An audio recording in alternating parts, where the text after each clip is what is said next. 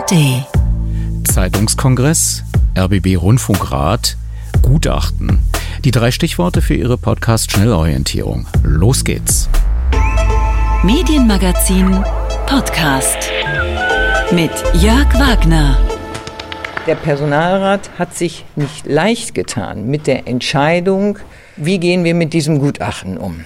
Wir haben über drei Stunden darüber ganz intensiv diskutiert.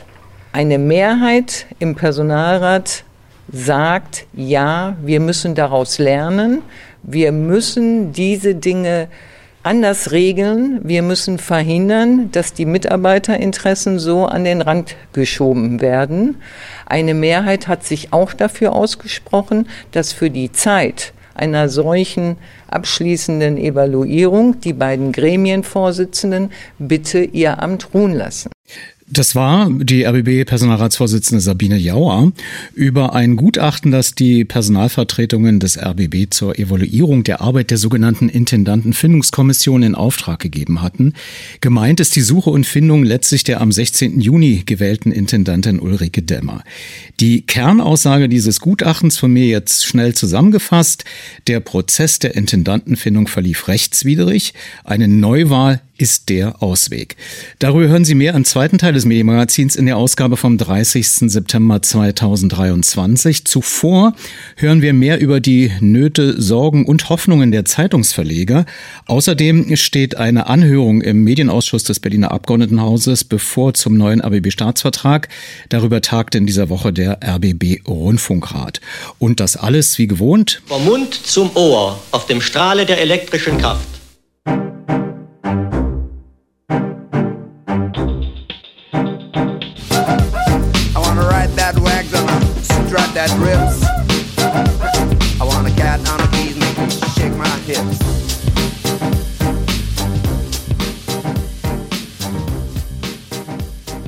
Die Bundesregierung weiß, dass für ihre wichtige Arbeit auch die Rahmenbedingungen stimmen müssen. Als Verleger von Zeitungen und Zeitschriften erleben sie, wie auch andere Branchen, einen großen Kostendruck, nicht zuletzt aufgrund gestiegener Papier- und Energiepreise. Die Bundesregierung nimmt das ernst. Zugleich muss unser Land nach den Krisenjahren zu fiskalpolitischer Normalität zurückfinden. Vor diesem Hintergrund ist wichtig, dass auch Ihre Branche weiter mit Hochdruck die Chancen der Digitalisierung nutzt. Erfreulich ist, dass der BDZV gerade hier positive Zahlen vorlegt. So haben die Zeitungsverlage in 2022 ihre Umsätze im Digitalgeschäft gegenüber dem Vorjahr deutlich um 15 Prozent gesteigert. Sie haben erkannt, das war Bundeskanzler Olaf Scholz.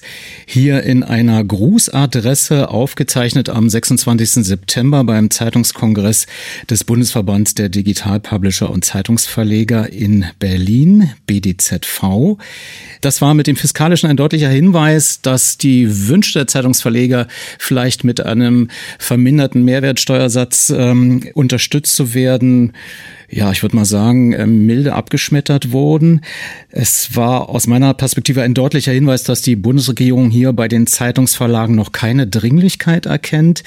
Die Parteivorsitzenden und äh, Vorsitzende von CDU, SPD und Grüne, die dann leibhaftig beim Kongress dabei waren, waren zumindest eine Spur empathischer und verbreiteten schmal dosiert Hoffnung, aber sie waren nicht wesentlich aussagefähiger in Richtung Unterstützung. Es war übrigens der erste BDZV-Kongress ohne BDZV-Präsident Matthias Döpfner, äh, der ja ausgeschieden ist. Die Stelle wurde nicht nachbesetzt. Ich konnte mit einer Hauptverantwortlichen des BDZV sprechen nach dem BDZV-Kongress. Sie stellt sich selbst vor. Sigrun Albert, Hauptgeschäftsführerin BDZV seit April 2022. Ich mache sozusagen die täglichen Geschäfte, das operative Geschäft mit meinem Team hier in Berlin. Und wir haben noch zwei sogenannte ehrenamtliche Vorsitzende, das sind Matthias Ditzen-Blanke und Stefan Hilscher. Und im Grunde folgen wir drei, wenn man so möchte, auf den einen Präsidenten, aber wir haben jetzt auch keinen Präsidenten mehr. Es ist schon für mich als Beobachter äh, ziemlich vieler BDZV-Kongresse zu merken, dass die ähm, Atmosphäre bei diesem Kongress entspannter ist. Das ist nicht so ein Parteitag quasi, wo sehr viel offiziell und steif Vorträge ablaufen, sondern das war eher so ein Workshop, hatte ich hier so den Eindruck. Äh, Sie sind zwar gestartet mit der Medienpolitik, eine Partei fehlte. Warum? Sie meinen die FDP? Äh, wir hatten letztes Jahr den Vizekanzler und FDP-Parteichef Christian Lindner hier als Top-Act auf der Bühne. Wir haben ihn sogar eingeladen, aber er konnte eben nicht schon wieder kommen. Äh, die ähm, Politiker müssen sich ja auch so ein bisschen aufteilen. Und das war der einzige Grund. Weil er wäre der Richtige gewesen für ein wichtiges Thema, was dem BDZV umtreibt oder zumindest den Mitgliedern, nämlich die Zustellförderung. Vielleicht können Sie noch mal erklären, warum das so ein Knackpunkt für Sie ist. Also die Zustellung der Zeitung ist in den letzten Jahren extrem teuer geworden und ist in vielen Gebieten überhaupt nicht mehr wirtschaftlich möglich, weshalb Verlage, die ja privatwirtschaftlich äh, agierende Unternehmen sind, sich eben an vielen Stellen überlegen, wie können wir das überhaupt noch beherrschen und, und, und bewältigen. Äh, man kann sagen, dass die in vielen Verlagen die Zustellung inzwischen der teuerste Kostenblock ist. Also nicht etwa die Redaktion wie früher üblich, sondern die Zustellung. Verlage sind aber keine Logistikunternehmen, sondern die eben äh, Unternehmen, die Inhalte erstellen. Und äh, deswegen ist schon vor ungefähr acht Jahren ähm, der Gedanke aufgekommen und auch mit der Politik intensiv diskutiert worden, für den Akt der Zustellung eine Unterstützung zu bekommen, die eben die auch durch Lohnerhöhungen und so gestiegenen Kosten nicht auffängt, aber zumindest ein bisschen abmildert. Und ich möchte auch dazu sagen, dass es genug äh, Länder gibt, in denen so eine Zustellförderung längst gibt, europäische Länder. Äh, wir sind also hier jetzt nicht das einzige Land unterwegs, das sich sowas wünscht.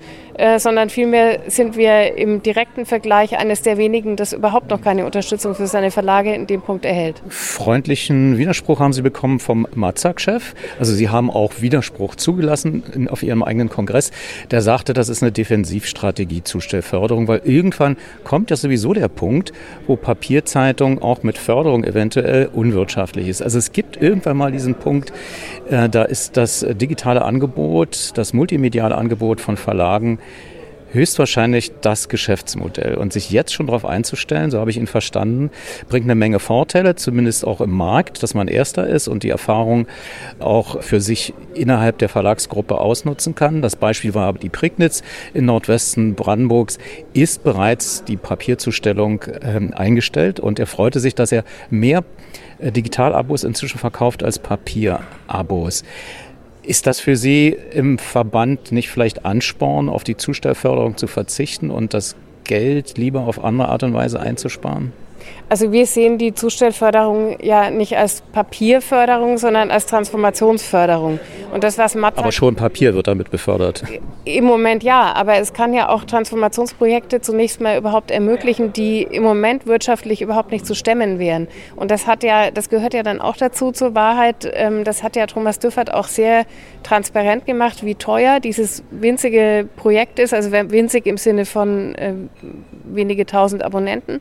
Und dass das natürlich kein Weg ist, den jetzt zum Beispiel ein ganz kleines Unternehmen aus eigenen Stücken gehen kann.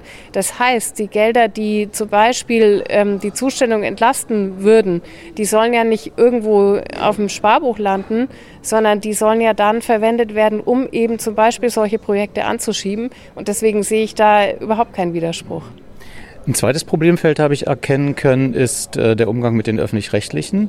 Da gibt es eine neue Studie, die behauptet, dass äh, 44 Prozent der Menschen, wenn der Rundfunkbeitrag äh, geringer wäre, das Geld investieren würden, was sie dadurch einsparten, für Verlagsangebote, sage ich jetzt mal pauschal. Wie sind Sie auf diese 44 Prozent gekommen und was bedeutet das letzten Endes in Richtung öffentlich-rechtlichen Rundfunk, vielleicht auch Medienpolitik? Also die Studie äh, behauptet das nicht, sondern die hat das repräsentativ untersucht. Und das ist einfach passiert, indem man Leute eben nach ihrem Mediennutzungsverhalten und ihrer Bereitschaft äh, für Mediennutzung zu zahlen befragt hat.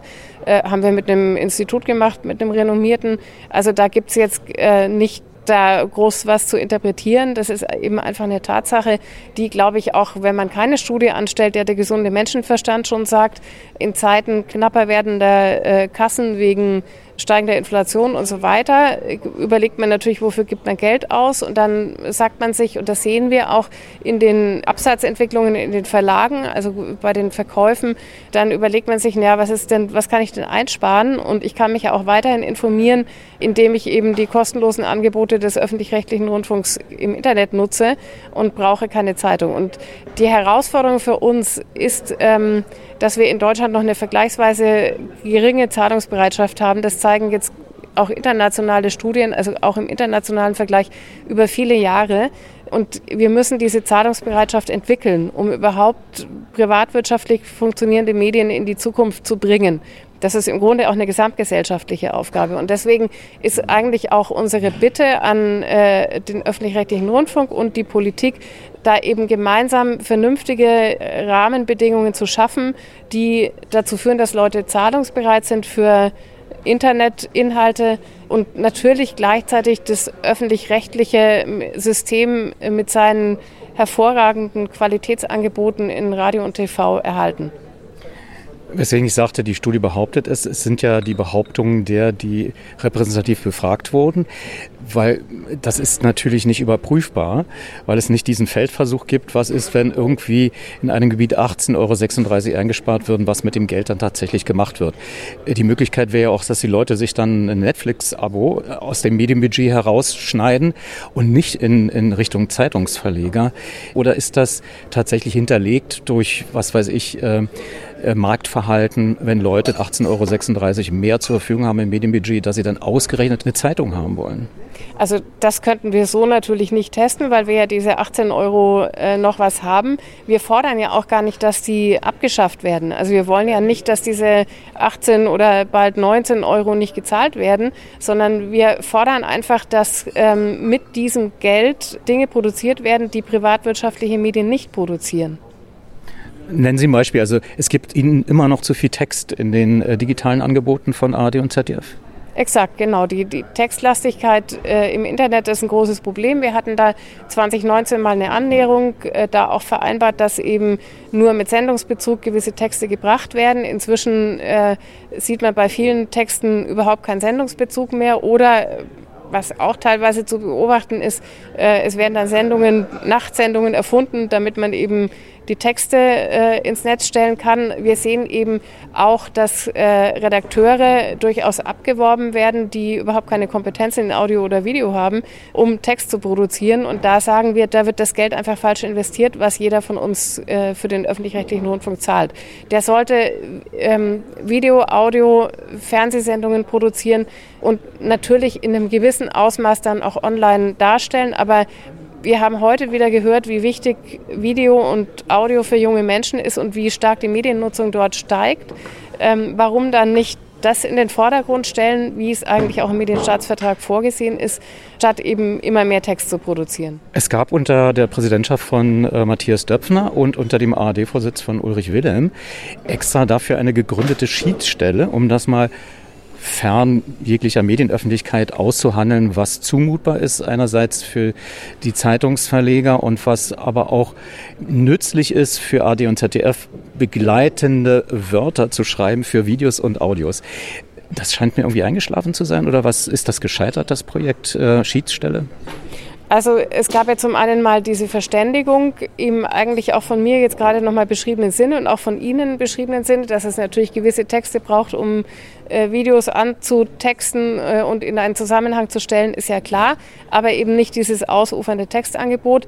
Und der Geist ist ein bisschen verloren gegangen äh, oder nicht nur ein bisschen, der Geist ist ziemlich stark verloren gegangen offensichtlich aus dieser Zeit ähm, äh, und das gegenseitige Verständnis hat etwas abgenommen, vielleicht unter anderem auch, weil man während der Pandemie eben nicht so die Möglichkeit hatte, sich auch mal informell auszutauschen, persönliche Begegnungen nicht so möglich waren. Und ähm, wir hatten jetzt drei dieser Schiedsverfahren, bei denen man im Grunde sich trifft und sagt, ähm, wir finden, es sind zu viele Texte. Und die andere Seite sagt, wir finden, es sind genau richtig Texte. Und we agree to dis disagree. Und die Sache ist beendet. Also wir müssen auch an dieser Schiedsstelle nochmal arbeiten, um eben zu sagen, äh, wie kann da überhaupt ein vernünftiger Kompromiss gefunden werden, weil wenn nur jede Seite ihren Punkt vorträgt und man dann aber auch keine Mechanismen hat, um zu einer Einigung zu kommen, ist es eben vielleicht auch noch nicht ganz ausbuchstabiert gewesen damals, die Idee. Der Streit geht ja schon relativ lang. Ich kann mich erinnern, die Tagesschau bis 2011 gelauncht worden. Damals war noch äh, Chef der Staatskanzlei in Rheinland-Pfalz Martin Stadelmeier, der dem Medienmagazin damals sagte, auf meine Frage, was ist denn überhaupt presseähnlich? Wie viele Wörter sind das? Das ist ja der Vorwurf, den Sie machen, dass die Angebote bei äh, AD und ZDF zu presseähnlich seien. Und da sagte er, da kann die Politik keine Vorgaben machen. Das müssen Gerichte aushandeln. Das ist normal, dass ein Gesetz erstmal allgemein formuliert wird und dann wird das in der Rechtspraxis definiert. Ist dieser Versuch mal gemacht worden, zu sagen, so und so viel Wortmengen sind presseähnlich? Also wir waren ja ein paar Mal vor Gericht und wir gewinnen in der Regel jeweils diese Verfahren äh, auch in der bis zu den höchsten Instanzen. Ähm, insofern haben die Gerichte schon jeweils unsere Sichtweise bestätigt, dass ähm, die, da zu viel Textangebot vorhanden ist und die äh, Angebote jeweils zu presseähnlich waren. Die Herausforderung ist, und deswegen weiß ich nicht, ob der Satz schon, den Sie jetzt gerade zitiert hatten, oder der Gedankengang wirklich so fun funktioniert. Ähm, das bezieht sich jeweils dann, so sehen das die Gerichte eben, äh, und so muss es wahrscheinlich auch sein, auf den Tag der Erscheinung, auf einen Stichtag. Am nächsten Tag kann alles schon wieder ganz anders sein. Das würde bedeuten, dass wir im Grunde jeden Tag klagen müssten, was natürlich weder äh, wünschenswert noch realistisch ist. Hinzu kommt, äh, wir wissen alle, dass unsere Gerichte in Deutschland nicht wenig zu tun haben. Ähm, das heißt, die Verfahren ziehen sich über viele Jahre hin. Ähm, am Schluss stehen wir dann zwar mit einem Spruch in unserem Sinne und vielleicht auch einer Interpretation von Textlastigkeit in unserem Sinne da. Der bezieht sich aber auf einen Tag vor fünf Jahren und damit ist wenig zu gewinnen. Deswegen würde ich den Ball da schon gerne auch wieder zurückspielen äh, und sagen, natürlich ist es sicherlich schwierig, jetzt mit einer Textzeichenanzahl zu arbeiten, aber wir müssen zu klareren Regelungen im Medienstaatsvertrag kommen, die dann eben nicht so viel Interpretationsspielraum mehr lassen. Aber vielleicht hat ja auch Sascha Lobo recht, der bei Ihnen einen Vortrag gehalten hat am Ende des Kongresses zur künstlichen Intelligenz, der sagte, man solle sich nicht verzetteln in solchen Nebensächlichkeiten wie zum Beispiel auch Leistungsschutzrecht mit Lizenzgebühren, weil die tatsächliche Bedrohung oder Herausforderung, man kann es ja auch positiv sehen, ist eher global und dann von Seiten der Nutzer oder der Firmen, die künstliche Intelligenz anbieten. Dass das alles Peanuts ist, sich mit der ARD zu streiten, weil sie in der Zeit sich vorbereiten könnten auf eine äh, wirklich technologische Transformation. Hat er nicht vielleicht recht? Also wir, Sie haben ja zu Recht äh, angemerkt, dass wir auch Leute einladen, die nicht zu 100 Prozent unsere Meinung wiedergeben. Das finde ich also auch bei einem äh, Verlegerverband, der für Meinungsfreiheit steht, ganz wichtig. Ähm, natürlich soll man sich nicht verkämpfen, so würde ich es eher sagen. Deswegen jetzt äh, zu sagen, es ist uns egal, wie viele kostenlose Texte im Internet sind und wir machen uns gar keine Gedanken mehr, wie wir die Zahlungsbereitschaft der Bevölkerung für Medien steigern zu können, wäre, glaube ich, nicht der richtige Weg. Wir brauchen auch äh, mit KI gestützter Produktion Menschen, die bereit sind, für Inhalte zu zahlen. Eigentlich mehr denn je muss ja diese Zahlungsbereitschaft entwickelt sein. Und ich will nur noch einen Punkt ergänzen. Solange die Inhalte von ARD und ZDF komplett von den KI-Crawlern genutzt werden können, kann natürlich die KI auch wenn sie mal so weit ist, was in wenigen Monaten so weit sein dürfte, teilweise ja schon der Fall ist, komplett umgeschrieben, einfach lokal äh, oder regional oder überregionale Medien erstellen, ohne jeden Menschen dazu, mit dem Content, den äh, ARD und ZDF da reinstellen. Das kann die komplette Aushebelung äh, jeglichen privatwirtschaftlichen Medienunternehmens bedeuten. Da möchte ich noch äh, etwas aufgreifen, was Ihnen auch sehr wichtig ist, nämlich der, der Datenschutz, beziehungsweise dass die Datenschutzbestimmungen, die äh, die EU festgelegt hat, Ihr Geschäftsmodell beschädigt. Vielleicht können Sie das kurz so darstellen, dass man es als Normalbürger versteht und gleichzeitig aber auch nicht denkt, äh, Sie mögen Datenschutz gar nicht. Ja, ähm, das ist natürlich eine große Herausforderung. Es ist so, die DSGVO gilt natürlich im Grunde für alle. Die Dinge, die dort gefordert werden, äh, tun den Menschen aber wesentlich weniger weh, wenn sie bei Google gefordert werden, weil da muss man zum Beispiel nur einmal akzeptieren, die Geschäftsbedingungen von Google und so weiter äh, und dann nutzt man eben Google immer wieder. Wenn Sie selber äh, im Internet unterwegs sind und nach Sachen suchen und dann eben auf einen Link gehen, dann müssen Sie dort jedes Mal neu anklicken, weil Sie dort ja vielleicht auch nicht der Dauerkunde sind. Und das heißt halt, dass der kleinere und im Gegenunterschied zu Google sind alle klein, der hatte eben ständig diese Extra-Hürde für den Kunden in der Usability, also in der Nutzbarkeit des An Angebots, dass er nochmal hier was klicken und da was auswählen muss. Und bei Google kann ich mich im Grunde bewegen, wie ich möchte. Dasselbe gilt für Instagram und Facebook. Also überlegen Sie einfach, wann haben Sie zum letzten Mal bei Facebook einen Cookie-Banner anklicken müssen. Das passiert eben dort einfach nicht. Und so wird es eben für die Menschen noch ein bisschen unbequemer, ähm, die Inhalte von uns Medien zu nutzen.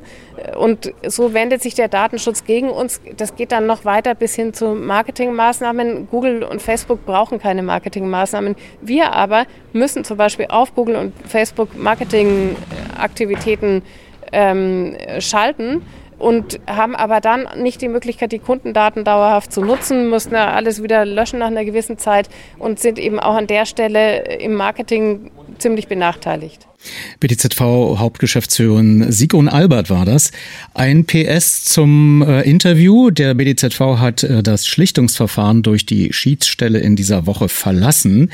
ZDF-Intendant Norbert Himmler hat die Kündigung des Schlichtungsverfahrens durch den BDZV abgewiesen, teilte er dem Fernsehrat der katholischen Nachrichtenagentur KNA zufolge mit. Er glaube, die Schiedsstelle sei nötig, um Streitfragen zu klären. Himmler sieht keinerlei Konfliktlinien mit den Verlagen, die vor allem mit der ARD wegen deren Textangebots im Clinch liegen und betont, dass die Schlichtungsstelle wegen des ZDF noch nie angerufen worden sei. Das Schlichtungsverfahren ist seit 2018 im Medienstaatsvertrag implementiert. Mehr vom BDZV-Kongress im Podcast Bonustrack. Watch me now,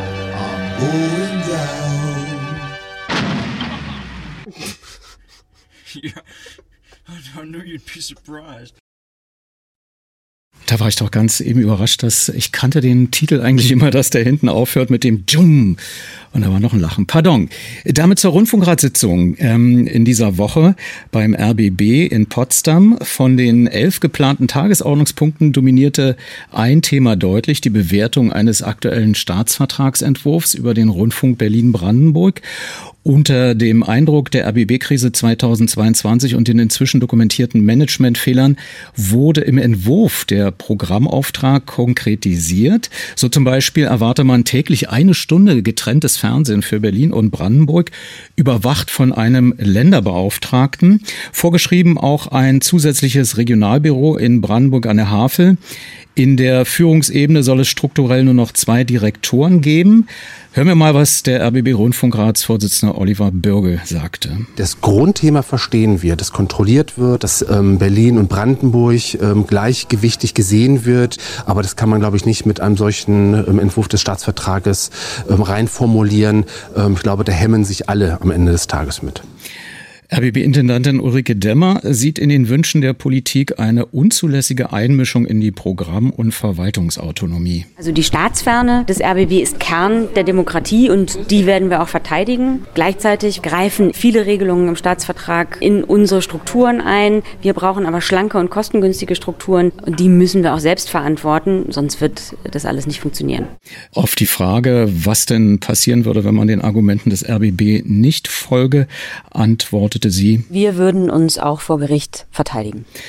Es gab auch zwei Wahlen unter Ausschluss der Öffentlichkeit. Ein Verwaltungsratsmitglied wurde nachgewählt, den äh, promovierten Wirtschaftsingenieur Helmer Renditz hat man dann im Verwaltungsrat begrüßen können. Und es gibt einen neuen RBB-Direktor. Er stellt sich selbst vor. Ja, mein Name ist Andreas Owsinski. Ich bin seit der Fusion des Hauses zwischen SFB und ORB äh, in Verantwortung, äh, zwei Jahre nach der Fusion als Hauptabteilungsleiter äh, im Unternehmen in erster Linie für Produktion unterwegs und äh, bin jetzt seit Februar diesen Jahres kommissarisch eingesetzt, ganz genau als geschäftsführender Direktor der Produktion- und Betriebsdirektion. Produktions- und Betriebsdirektor gab es schon mal beim RBB, sollte es eigentlich nicht mehr werden. Wie kam es dazu? Der Intendantenwechsel hat, glaube ich, zu einer anderen Sichtweise geführt, die ich sehr, sehr begrüße, äh, nämlich, dass man zuerst über die Inhalte redet, die künftig eine Rolle spielen und danach die Struktur ausrichtet und nicht die Struktur vorgibt und sagt, dann muss es nachher passen. Und äh, das hat mich so überzeugt, dass ich äh, Frau Demmer zugesagt habe, ja, ich würde für eine Interimslösung, und das ist sie in diesem Fall, nämlich bis Mitte nächsten Jahres, äh, zur Verfügung stehen, um genau dieses Zielbild 2028, was die Intendantin ausgelobt hat und an der wir uns äh, jetzt in den nächsten Monaten äh, abarbeiten werden, dass wir dort ein Zielbild entwickeln und anschließend über Strukturen reden. Wie stellt sich das Haus für die Zukunft auf? Und für diese Übergangszeit stehe ich zur Verfügung. Wenn ich das richtig zusammengerechnet habe, müssen Sie mit 60 Millionen rund Einsparvolumen in diese Zeit gehen. Was kann man denn da überhaupt machen? Ja, man muss grundsätzlich überlegen, also was wir in den vergangenen Jahren immer wieder erlebt haben, weil ich sage mal ganz offen aus Sicht der Mitarbeiterinnen und Mitarbeiter, aber auch vieler Führungskräfte, haben wir noch nie in Geld geschwommen. Ähm, der Skandal dahingestellt, ähm, der Außeneindruck äh, könnte so sein, aber ich kenne eigentlich nur Reduzierung in den Etats über die Jahre und wir waren immer gehalten, ähm, nach Synergien zu suchen, äh, Dinge günstiger zu produzieren, Herstellungsverfahren zu ändern. Das ist für uns nicht neu, aber wir haben eben auch immer wieder äh, nicht über den Output gesprochen. Wir haben eigentlich programmlich, was für einen, für einen Programmbetrieb natürlich auch richtig ist, weiter einen Umfang produziert, den wir uns vielleicht so nicht leisten können. Und wir haben auch die Produktionsformen immer wieder mal angepasst und haben die äh, Standards verändert nach unten. Aber wir haben es im Klein-Klein gemacht. Und ich glaube, dass wir jetzt bei diesen finanziellen Rahmenbedingungen, die wir haben, größer an die Sache rangehen müssen. Und das glaubt nicht nur ich, sondern das hat Frau Demmer ja jetzt auch so mit der Geschäftsleitung beschlossen, sodass wir relativ zügig im Frühjahr diesen nächsten Jahres, also 24, dort zu Ergebnissen kommen müssen, sodass wir den Wirtschaftsplan 2025 schon beginnen können, danach auszurichten. Das heißt also etwas größer denken und wirklich festzulegen, was können wir uns leisten, was müssen wir vielleicht auch anders produzieren an Sendungen, immer mit dem Ziel, möglichst viel Programm, möglichst viel gutes Programm für die Region zu produzieren, aber vielleicht mit anderen technischen Mitteln und auch unter anderen Rahmenbedingungen. Tja, ungewöhnlich dann der Abbruch der Rundfunkratssitzung nach rund äh, viereinhalb Stunden wegen schwindender Energie für die letzten fünf Tagesordnungspunkte, unter anderem zu einem Gutachten des Rechtsprofessors der Uni Potsdam, Dr. Markus Schladebach, beauftragt durch die RBB Mitarbeitervertretungen, um äh, die letzte Intendantenfindung und Wahl juristisch zu bewerten. Und bevor wir einige Stimmen hören, hören wir noch mal kurz rein in die Rundfunkratssitzung. Mir ist gerade zugetragen worden, dass ähm, Frau Schucht und Herr Gollny einen Antrag auf Vertagung der weiteren Tagesordnungspunkte stellen. Möchte einer von Ihnen beiden das noch mal ausführen, Herr Gollny? Also mit Blick auf unsere Uhrzeit und der noch vor uns liegenden Tagesordnung und der Tatsache, dass wir ja schon relativ viele wichtige Punkte abgehandelt haben und ich die Sorge habe, dass wir hier gleich die Beschlussfähigkeit verlieren, weil ich glaube, äh, es gibt durchaus noch Leute, die heute noch nicht Feierabend haben nach Ende dieser Sitzung, ähm, würde ich darum bitten und den Antrag stellen, dass wir die noch offenen Tagesordnungspunkte auf die nächste Sitzung vertagen. Dann ähm, Herr ähm, Holoch und dann Frau Mauersberger. Ja, vielen Dank, Herr Vorsitzender. Also ich würde davon abraten. Ich wollte Ihnen sowieso anbieten, den Top 10 zu schieben. Äh, den Top 9 würde ich gerne behandeln. Und ich finde es auch ähm, nicht respektvoll, wenn wir den Top 8 jetzt verschieben, nachdem die Personalvertretung, die freien Vertretungen hier bis zu dem Tagesordnungspunkt noch saß, würde ich die Berichte gern hören. Und äh, ich denke, Frau Mausberger würde gern zu ihrem Top auch was sagen. Vor allem, wir sitzen sowieso in jeder Rundfunkratssitzung bis 21 Uhr. Also ich meine, wir haben beim nächsten Mal auch wieder viele Tagesordnungspunkte. Von mir aus können wir den Top 10 gern verschieben. Das ist jetzt äh, nicht so wichtig. Der Top 9 geht schnell. Da hätte ich eigentlich noch ein Anliegen, da will ich keine grundlegende Diskussion zum Thema führen. Danke, Frau Mausberger. Ich äh, wäre auch gegen eine Verschiebung ähm, vor dem Hintergrund, dass wir gesagt haben, wir wollen ähm, unser Vorgehen oder die gesamte Intendantenwahl noch einmal im Rahmen einer, wir schaffen eine gute Fehlerkultur im RBB auswerten. Ähm, heute wurde etwas herumgeschickt, was, glaube ich, äh, von uns auch zu betrachten ist und das jetzt zu verschieben in die nächste Rundfunkratssitzung und dieses Thema wo wir ohnehin gesagt haben, wir beschäftigen uns damit, nochmal zu verschieben, halte ich an der Stelle für nicht tragbar. Vielen Dank. Wer stimmt diesem Antrag zu? Der möge bitte jetzt die Hand heben. Damit ist der Antrag mit Mehrheit angenommen worden. Frau Mauersberger das hat das letzte Wort zu dem Punkt und dann beende ich ähm, in der nächsten Schrittfolge die Sitzung. Möchte zu Protokoll gehen, dass es nicht für diesen Rundfunkrat spricht, dass wir hier an der Stelle etwas, von dem einige von uns Bauchschmerzen haben, etwas, wo jetzt ein Gutachten vorliegt, was wir durchaus beleuchten sollten, nicht zumindest so zu einer Entscheidung bringen, dass wir uns in diesem Gremium mit beschäftigen. Es ist natürlich jedem Einzelnen freigestellt von uns, sich damit zu beschäftigen, aber schade, dass wir uns an der Stelle selber behindern. Das war der Rundfunkratsvorsitzende Oliver Bürgel und äh, von der CDU Berlin, AfD Brandenburg und vom Landeselternausschuss Berlin und Landesrat der Eltern des Landes Brandenburg. Das Gutachten, was nun nicht besprochen werden konnte, trug die Überschrift Gutachten im Auftrag der Mitarbeitervertretungen des RBB, die Prüfung der Beteiligungsrechte der Mitarbeitervertretungen bei der Wahl der RBB-Intendanz angefertigt, eben wie vom äh, mir vorhin gesagt, Professor Dr. Markus äh, Schladebach, Professor für öffentliches Recht, Medienrecht und Luft- und Weltraumrecht.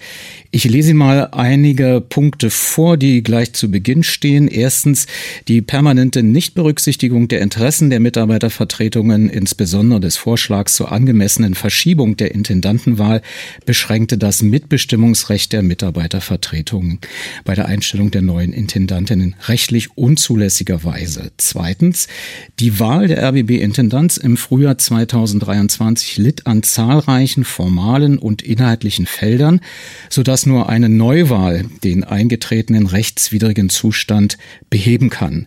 Die für die unprofessionell geleitete Wahl drittens maßgeblich verantwortlichen Vorsitzenden des Rundfunkrats sowie des Verwaltungsrats sind zwingend abzuberufen und durch fachlich kompetente und im öffentlichen Medienrecht ausgewiesene Experten zu ersetzen.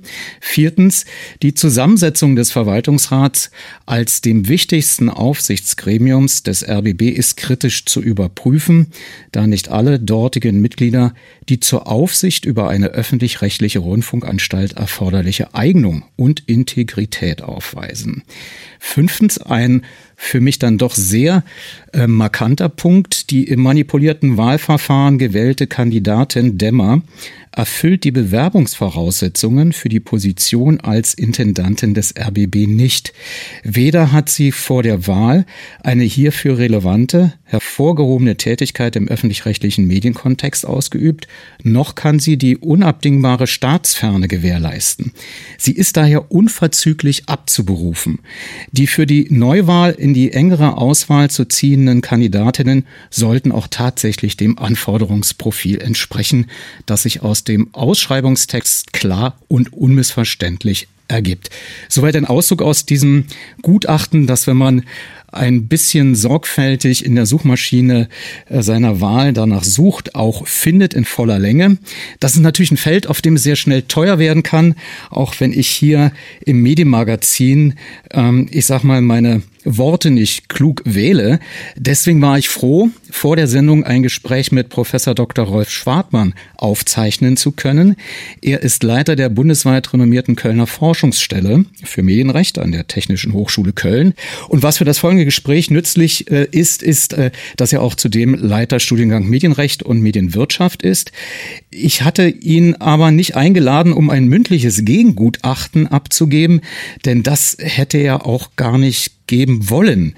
Und ich fragte ihn, warum nicht. Das hätte ich deswegen nicht getan, weil mir der Sachverhalt, mit dem sich dieses Gutachten befasst, viel zu wenig äh, geläufig ist, viel zu wenig präsent ist. Ich äh, habe aus den Medien verfolgt, wie es äh, um den RBB und die Diskussion der Intendantenwahl steht, aber ich habe keinerlei interne Kenntnisse darüber, ob jetzt die Ergebnisse des Gutachtens sich aus Tatsachen rechtfertigen oder, oder nicht. Und deswegen könnte ich an dieser Stelle gar nicht wirklich ähm, etwas Belastbares gegen rechtliche Schlussfolgerungen sagen.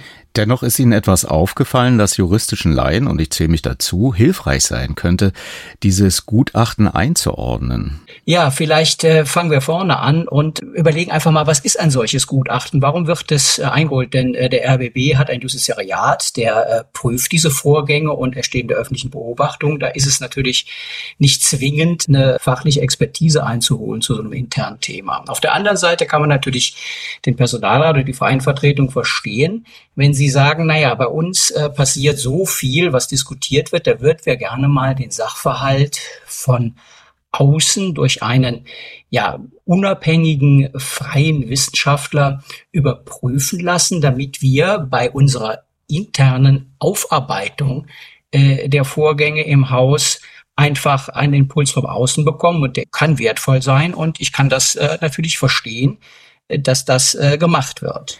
Vielleicht ganz banal gefragt, welchen Zweck haben denn normalerweise Gutachten und wie werden sie methodisch erstellt?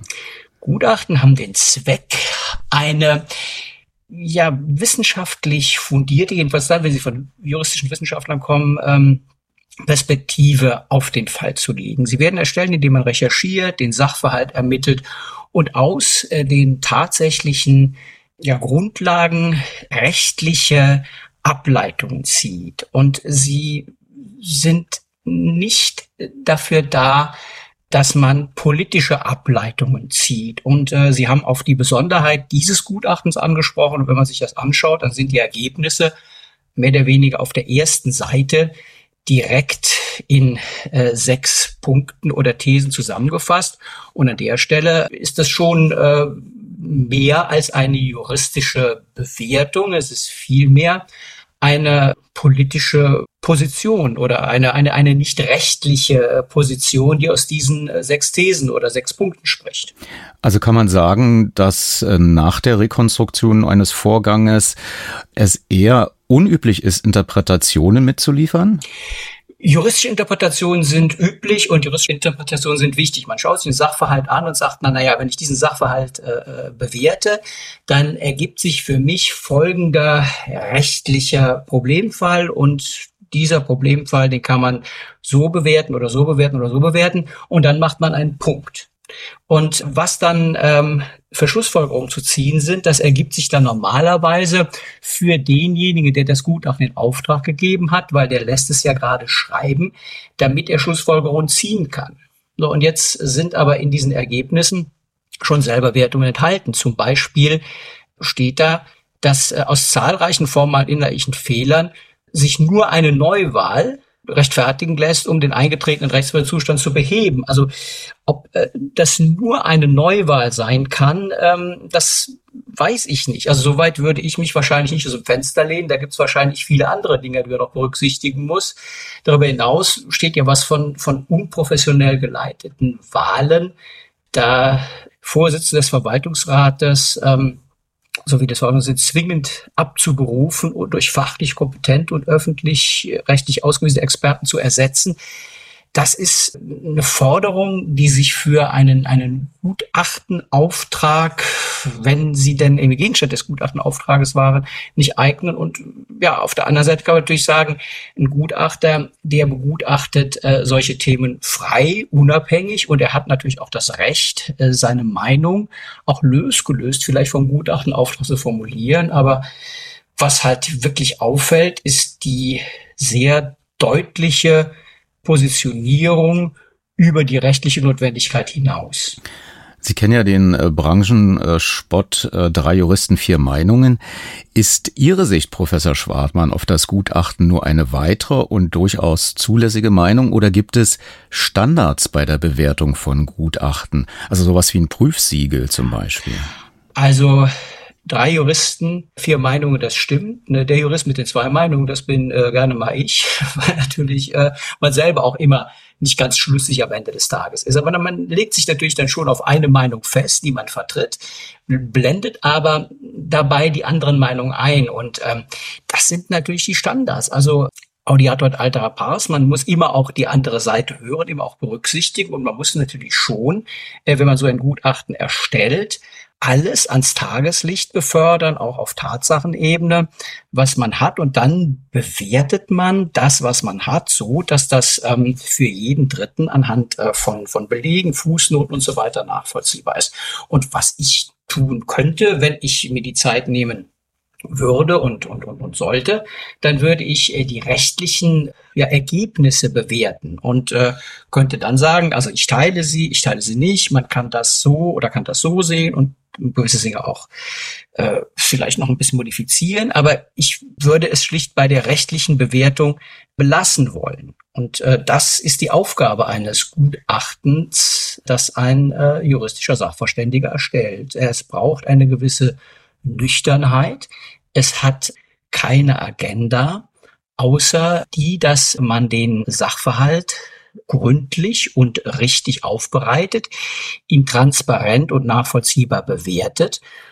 Natürlich spielt es immer auch eine Rolle, von wem der Gutachtenauftrag kommt, denn am Ende des Tages ist bei aller Wissenschaftlichkeit das natürlich auch eine Äußerung einer Partei, die sich wiederum einen Gutachter nimmt und der ist natürlich auch ähm, ja nicht gebunden an das, was der Gutachtenauftrag sagt, aber man ähm, würde sicherlich ähm, nichts Falsches sagen, wenn man sagt, dass das, was das auftraggebende Gremium oder die auftraggebende Person im Auge hat, natürlich als durchaus ähm, offen und ähm, ja, man sagen, nicht feindlich berücksichtigt wird. Aber das heißt eben nicht, dass man sich alle Seiten berücksichtigt und das macht ein gutes Gutachten aus, dass man eben wirklich ähm, aus der Kraft der Argumente ein Ergebnis formuliert, das ein juristisches ist und dieses juristische Ergebnis dann eben einfach zur Disposition der Personen stellt, die das Gutachten lesen und umsetzen sollen. Nun sind die Auftraggeber die Personalvertretungen und äh, Sabine Jauer, die Personalratsvorsitzende, sagte mir in einem Interview, die festgestellten Verstöße gehen weit über die Punkte hinaus, die wir kritisiert beanstandet haben. Also zum Teil gibt das Gutachten Antworten auf Fragen, die wir so gar nicht gestellt haben. Ist das im Interesse von Auftraggeberinnen und Gebern äh, durchaus auch ähm, mit einkalkuliert, dass ein Gutachten einem anderen Trend folgt, als man selbst vorausgesehen hat? Ist das üblich oder ist das hier eher eine Ausnahme? Ähm, ob das üblich ist oder nicht, da kann man nicht sagen. Ist auf jeden Fall ein, ein Risiko, das besteht. Also wenn man sich einen Sachverhalt unbefangen äh, anschaut, dann kommt natürlich möglicherweise was anderes raus, als das, was derjenige, der das Gutachten in Auftrag gibt, hören will. Das ist nun mal einfach in der Natur der Sache liegend, dass eine nüchterne Betrachtung auch zu Ergebnissen führen kann, ähm, die derjenige, der das Gutachten in Auftrag gegeben hat, nicht hören will. Also das ist die Freiheit der Wissenschaft und das macht natürlich auch ein gutes Gutachten aus, das eben dem Auftraggeber nicht nach dem Mund redet, sondern äh, dass es eben durchaus auch Punkte äh, zur Sprache bringt, die der Auftraggeber nicht hören will. Antworten auf ungestellte Fragen sollte ein Gutachten nicht geben, weil natürlich der Gutachtenauftrag äh, die Arbeit natürlich eingrenzt und einhegt. Und ähm, was man hier vielleicht sagen kann, ist, dass ähm, die Ergebnisse des Gutachtens äh, vielleicht politische Forderungen stellen oder abbilden, die nicht erwartet sind. Vielleicht es war vielleicht gar nicht gewollt so viel Meinungsstärke, so viel Suggestion in die Ergebnisse des Gutachtens zu legen, sondern das hätte man vielleicht lieber selbst gemacht. Vielleicht ist das gemeint. Ja, wir können das gerne nochmal aus dem Mund von Sabine Jauer hören, der Personalratsvorsitzenden. Unsere Forderung ist nicht, wir wollen Neuwahlen. Unsere Forderung ist, dass die Arbeit dieser Kommission evaluiert wird. Ja, das ist natürlich auch sehr, sehr äh, sinnvoll, dass man das tut, dass man den Sachverhalt aufbereitet als, als Gutachter und dass man das auch als ähm, Sender oder als Personalvertretung äh, Auftrag gibt. Das ist schon wirklich sinnvoll, damit man es in der Zukunft besser machen kann. Ganz klar. Insofern ähm, verstehe ich die Auftraggeberin so, dass sie jetzt nicht gesagt haben, wir hätten gerne ja, Anregungen äh, für eine neue äh, Intendanten war. Also wir hätten gerne eine juristische Bewertung dessen, was war und würden dann gerne die Schlussfolgerung selber ziehen. Also ich glaube, so kann man das Zitat verstehen, das Sie eingespielt haben. Ist dieses Gutachten aus Ihrer Perspektive vielleicht sowas dann doch wie eine zulässige Meinungsäußerung nach Artikel 5 Grundgesetz? Eine zulässige Meinungsäußerung ist das Gutachten auf jeden Fall. Die Frage ist nur, was ein Forum für eine Meinungsäußerung durch einen Wissenschaftler ist.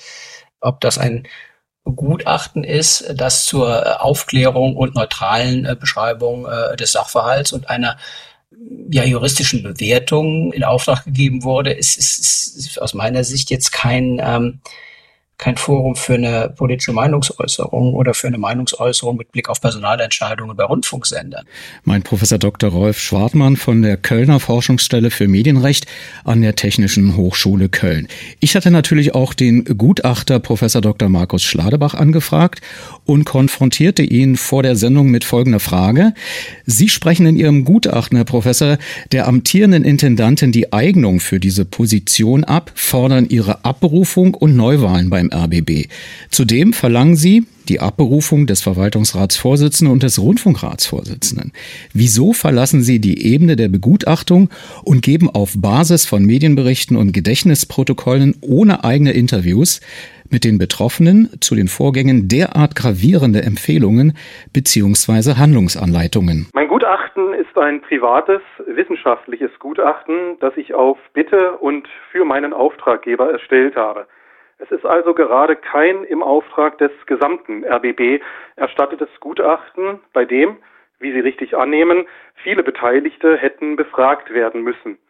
Insofern unterscheidet sich die Rolle eines privaten Gutachters von der eines Journalisten oder eines Richters. In einem privaten Gutachten darf ich es mir selbstverständlich angelegen sein lassen, meine Ergebnisse prägnant, eindeutig und konsequent zu formulieren um meinem Auftraggeber für sein weiteres Handeln Empfehlungen zu geben. Was ja in der Pressemitteilung des Personalrats von Mitte dieser Woche geschehen ist. Dabei muss man, wie Sie gesehen haben, ja auch nicht meinen Empfehlungen folgen, sondern kann das fordern, was man selbst für richtig hält und zuständigkeitshalber fordern darf. Da ich meine privaten Gutachten professionell erstelle, kann ich meinen Auftraggeber auch nicht im Unklaren über meine Ergebnisse lassen. Gutachten in einem anderen Kontext lassen Ergebnisse oft offen, formulieren zurückhaltender und drücken sich betont unentschieden aus. Es bleibt dann häufig dem Auftraggeber überlassen, die Ergebnisse in ihren Konsequenzen zu interpretieren und zu deuten, ohne klare Wertungseinheiten zu erhalten. Es bleiben nach monatelanger Arbeit Aussagen wie es erscheint fraglich, zweifelhaft oder unsicher übrig. Wie hilfreich so eine akzentuierte Unsicherheit ist, muss jeder selbst entscheiden. Um es abschließend also deutlich zu sagen, klare Handlungsempfehlungen gehören meines Erachtens in ein Gutachten. Ansonsten hätte man seinen Job nur mittelmäßig gemacht. Was vom Auftraggeber dann übernommen wird oder daraus übernommen werden kann, liegt in seinem Ermessen. Und genau das ist hier in ordnungsgemäßer Weise geschehen.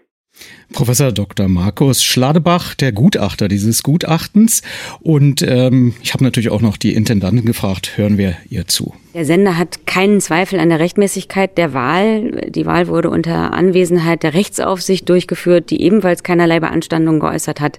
Mir ist es wichtig, dass der RBB nicht erneut zum Stillstand kommt. Dafür sind die strukturellen, politischen und finanziellen Herausforderungen einfach viel zu groß. Ich denke, wir werden das noch dann äh, wieder behandeln im Medienmagazin, wenn der Rundfunkrat zu diesem Thema tagt. Jetzt ist die Sendung erstmal zu Ende. Es war gerade 19 Uhr in Mitteleuropa. Sie hören gleich Annika Linde Trost, aber zuerst die 19 Uhr Nachrichten.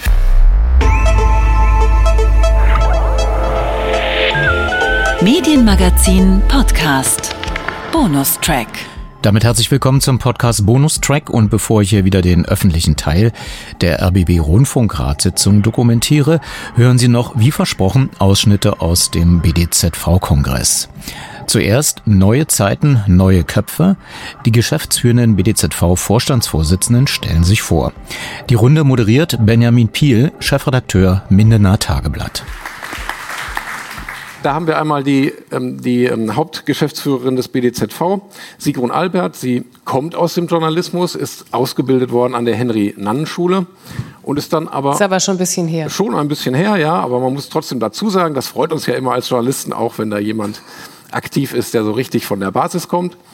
Sie sind dann aber gewechselt ins Verlagsmanagement, waren in der Mediengruppe Oberfranken und zuletzt tätig für die NZZ. Richtig? Absolut korrekt. Super, wunderbar. Herzlich willkommen. Dann haben wir hier Matthias Ditzenblanke. Herr Ditzenblanke, ich habe den Namen so schön auswendig gelernt, deswegen müssen Sie es ertragen, dass ich den jetzt öfter mal sage. Der ist 49 Jahre alt, ist studierter Betriebswirt und Medienwissenschaftler.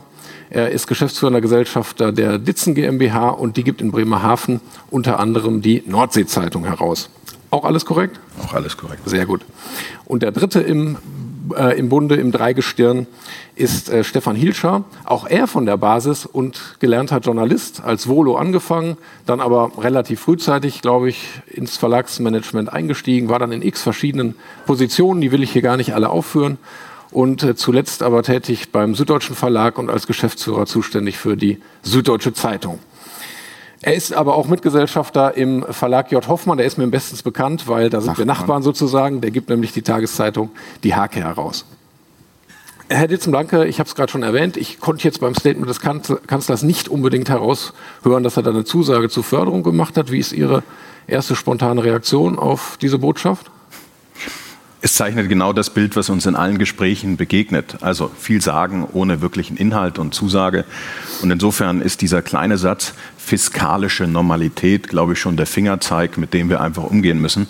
Und äh, es erstaunt nicht, es ist die Haltung der Politik, aber wir müssen darum kämpfen, dass unsere Interessen entsprechend sich durchsetzen. Unsere Branche steht, das kann man, glaube ich, in aller Deutlichkeit sagen, vor riesigen Herausforderungen. Journalistische Angebote stehen mächtig unter Druck. Jetzt haben wir ja Stand heute in Deutschland eine Medienvielfalt und eine Medienlandschaft, die eigentlich im internationalen Vergleich ihresgleichen sucht. Wie schaffen wir es denn, diese Landschaft zu erhalten? Die Herausforderungen der letzten drei Jahre mit Blick auf die teilweise staatlich induzierten Kosten, wenn wir auf das Thema Energie, Papier und äh, Zustellkosten sehen, stellen uns vor große Herausforderungen. Wir alle investieren in digitale Geschäftsmodelle und haben auch uns klar committed, das nach vorne zu tun. Das bedeutet, einen neuen Blick auf Zielgruppen, auf Marktaufschöpfung zu reden, richten. Und das wird unter diesen Rahmenbedingungen immer schwieriger. Darum fordern wir auch von der Politik Rahmenbedingungen in Form einer Zustellförderung oder einer reduzierten Mehrwertsteuer, die uns entsprechend unseren digitalen Weg äh, ebnet und die Transformation ermöglicht. Sie sprechen die Zustellförderung an. Da tönt es immer aus der Politik, das ist ja nur Bestandsförderung, das hat ja gar nichts mit Innovation zu tun, das ist nicht digital und so weiter. Beim Bundeskanzler klang das jetzt zwischen den Zeilen auch wieder so an. Sie sehen das ganz offensichtlich anders. Warum und wie? Es ist die Förderung unseres heutigen Geschäftsmodells, insbesondere mit Blick auf ländliche Räume, mit Blick auf ältere Zielgruppen, die wir natürlich mit Presse versorgen wollen und die nach wie vor das Fundament für unser Wirken ist und damit auch das Fundament um uns in den nächsten Jahren nach vorne zu entwickeln. Und damit ist es mitnichten eine Papierförderung oder Bestandsförderung, sondern man kann in dem Sinne auch sagen, es ist eine Förderung zur Transformation unserer Branche. Und darum halten wir daran fest, Zustellförderung für uns einzufordern von der Politik. Sie ist vielfach versprochen, die Finanzierung nach wie vor offen, wir haben es gehört, aber wir fordern vom Kanzler sein Wort zu halten. Sie dürfen übrigens auch klatschen.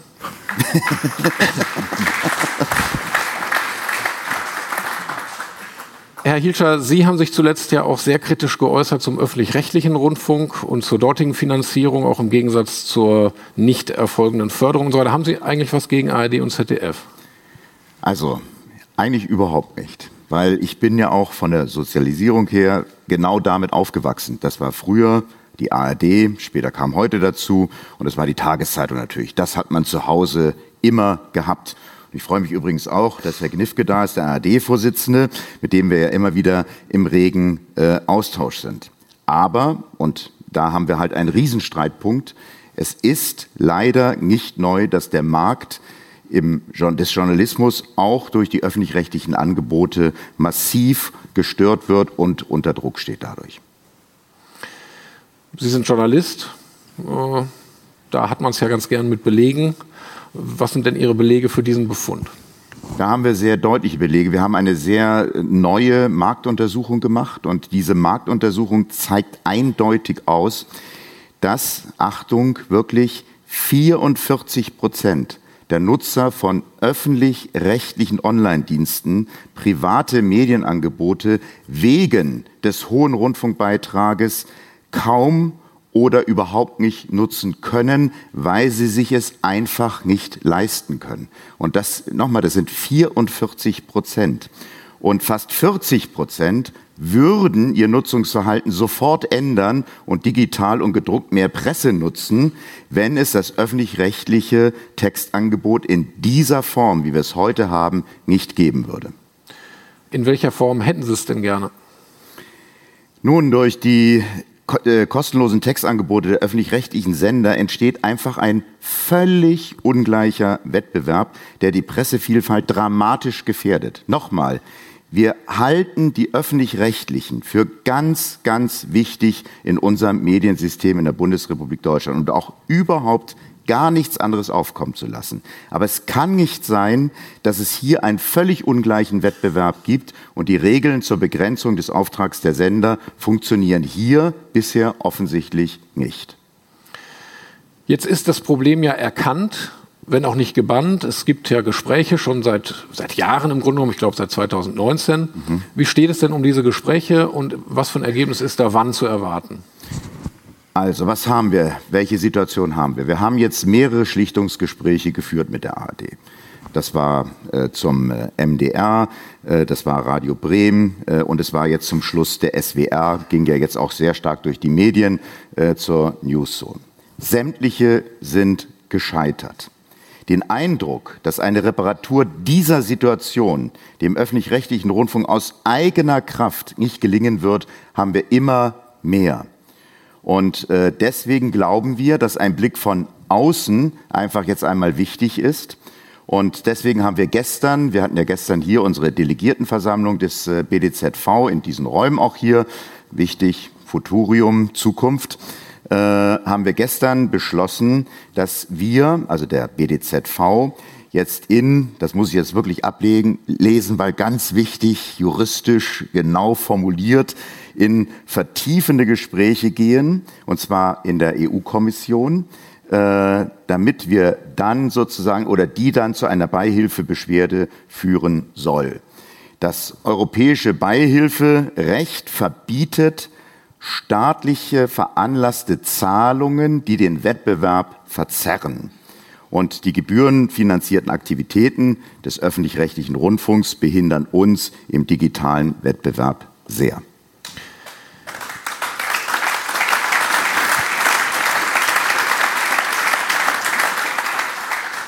Aber ich will einmal noch mal nachlegen, um das klar zu haben, welches Text, insbesondere aufs Textangebot bezogen. Wie viel ist Ihnen denn da recht und wie viel nicht? Soll es gar nicht sein? Keine Apps, kein Text, bisschen also, Text? Wenn, wenn wir sagen würden, es würde ohne Text gehen, dann wären wir, glaube ich, erstens äh, stehen hier mehrere, die Journalisten mal waren, dann sage ich, das funktioniert natürlich auch nicht. Aber man kann Textbezüge ganz klar reduzieren auf ganz wenig und dass das in den Vordergrund stellen, was ARD und ZDF ausmacht. Und das sind nun einmal Bewegbilder, sprich Videos und Manche machen das ja ganz gut, muss ich jetzt mal sagen, ja, von einzelnen Sendern, aber der Großteil der Sender macht es halt nach wie vor nicht. Und dagegen werden wir uns massiv wehren, weil wir hier eben dieses Thema auch haben, dass wir merken, es gehen so und so viele Nutzer eben dorthin, weil sie es dort umsonst bekommen und nicht zu uns, wo sie, und das ist richtig, Journalisten oder Journalismus muss Geld kosten, äh, das ist wichtig, äh, den können wir nicht einfach wohl bieten, wohlfeil bieten, umsonst, das funktioniert nicht. Äh, und deshalb ist es wichtig, dass hier das Textangebot, also wenn Sie auf die ersten Seiten gehen von vielen Sendern, sehen Sie dort ein Textangebot, das ist ein, einer, in einem Volumen vorhanden, das darf nicht in dieser Form sein. Und dafür werden wir massiv jetzt weiter kämpfen. Ich höre es in meiner täglichen Praxis auch relativ häufig, muss ich sagen, dass Leute sagen, ja, das habe ich ja schon in der, in der Tagesschau-App gelesen und so. Also das ist die Zielrichtung, genau. in die das Ganze geht. Frau Albert, Sie kommen aus dem Journalismus und waren dann im Verlagsmanagement tätig, jetzt plötzlich ganz viel Politik. Und wenn man das hier so hört, dann an der einen, sowohl an der Stelle als auch an der, ist der Austausch ja nicht so ganz einfach. Wie erleben Sie als eine, die da neu drauf schaut auf dieses Thema, den Austausch zwischen Verband und Politik? Also erstmal, ich glaube, das sieht man ja auch in unserem heutigen sogenannten Line-up. Äh, erleben wir schon viel Interesse bei der Politik für Medien. Äh, wir, wir bekommen eigentlich auch immer Gesprächstermine, vielleicht nicht immer mit dem Kanzler, aber das muss man auch anerkennen, dass der natürlich auch noch das eine oder andere neben den Medien zu tun hat. Ähm, und äh, wenn wir mit den Politikern sprechen, erleben wir auch ganz viel Wertschätzung für den Wert von Journalismus für die Gesellschaft. Äh, ich kann auch äh, an alle Hauptstadtjournalistinnen und Journalisten sagen, im Kanzleramt hatten wir vor einiger Zeit ein Gespräch, da wurde gesagt, Mensch, die machen das so toll. Die, die, was die immer rausfinden, also die machen wirklich einen guten Job. Äh, das erleben wir sehr stark. Ähm, auf der anderen Seite, und ich glaube, da war jetzt eben das Statement des Kanzlers auch wieder ein gutes, gutes Beispiel, ähm, es fehlt, glaube ich, einfach äh, viel Wissen darüber, wo wir äh, in der Geschäftsentwicklung inzwischen stehen. Also wir erleben dann, dass ich, mir, vielleicht wird auch Frauen besonders gern was erklärt, aber mir wird also gerne erklärt, könnten Sie vielleicht mal äh, so einen Blog machen? Das wäre doch auch dann billiger, als wenn Sie eine ganze äh, Lokalredaktion aufbauen. Also vielleicht mal einfach so einen schönen Blog. Äh, oder dann wird gesagt, ähm, also es ist ja alles toll mit dem Papier und ich lese ja auch die Zeitung, aber könnten Sie nicht mal mit diesem Internet auch was machen? Und äh, also das ist jetzt nicht total übertrieben, höchstens ein kleines bisschen. Ähm, das sind eben äh, zum Teil dann die Reaktionen und in unsere Realität. Ich meine, ich muss das hier niemandem erklären. Äh, wir haben über 2000 digitale Angebote in der deutschen Verlagslandschaft. Wir werden heute bei Nova wieder Innovationen prämieren. Äh, wir sind mit die ersten gewesen, die die Digitalisierung Digitalisierung angegangen sind und umarmt haben als Medien. Äh, und man muss uns jetzt bestimmt nicht dieses Internet erklären, ähm, sondern was eben fehlt. Und da fehlt, glaube ich, wirklich noch das äh, tiefe Verständnis für digitale Geschäftsmodelle. Was fehlt, sind die Rahmenbedingungen, die eben für es für uns überhaupt möglich machen, äh, digital erfolgreiches Mediengeschäft zu betreiben. Lassen Sie uns über die Rahmenbedingungen doch nochmal noch mal reden. Da würde ich gerne nochmal nachlegen. Ganz konkret. Sie haben jetzt gesprochen über das, was Politik, wo die auch Verständnis hat und so weiter. Wunderbar. Das wollen wir hier an der Stelle auch nicht unter den Tisch fallen lassen. Aber was sind Ihre Forderungen an die Regierung? Also ich fange vielleicht erstmal bei den Herausforderungen an. Ähm, muss man auf die Uhr schauen wegen der Rahmenbedingungen. Also da fehlt es an vielen Stellen, könnte man auch länger drüber sprechen. Ähm, ich mache mal drei Punkte, die ich eben auch im Gespräch mit Verlagen immer wieder höre.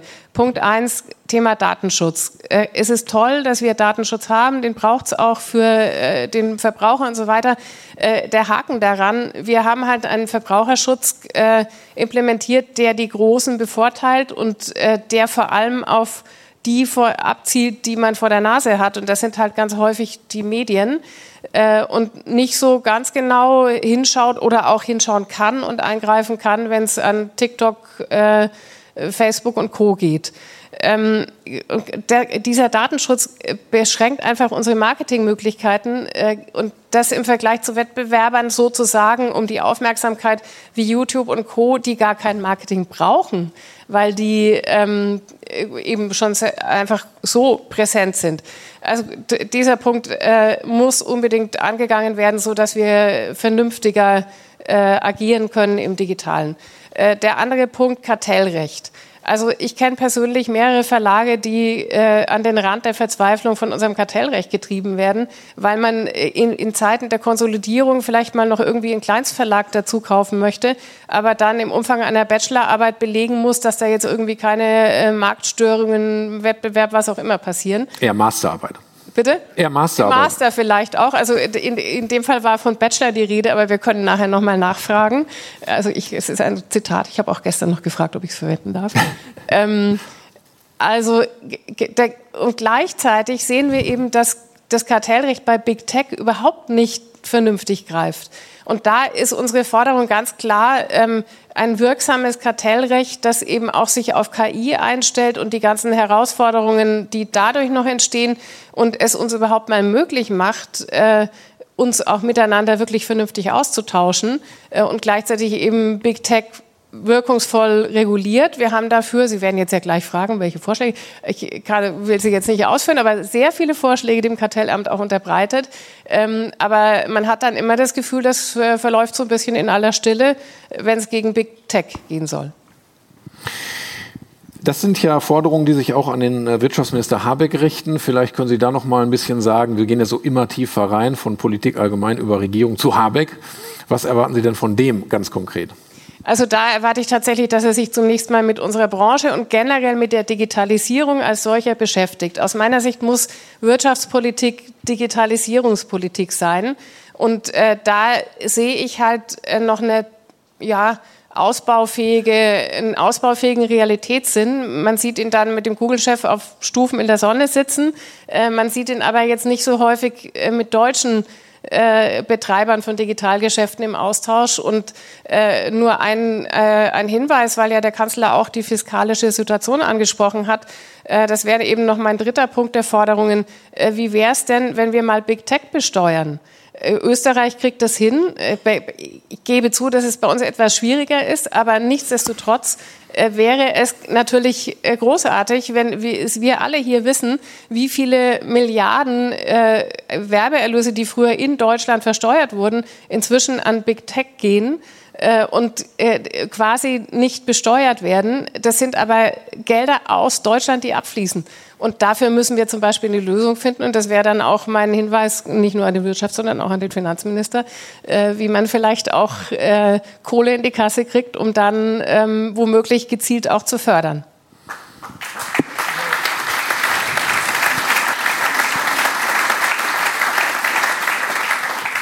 Wenn wir beim Thema Steuern sind, dann haben Sie es schon anklingen lassen, Mehrwertsteuerreduzierung.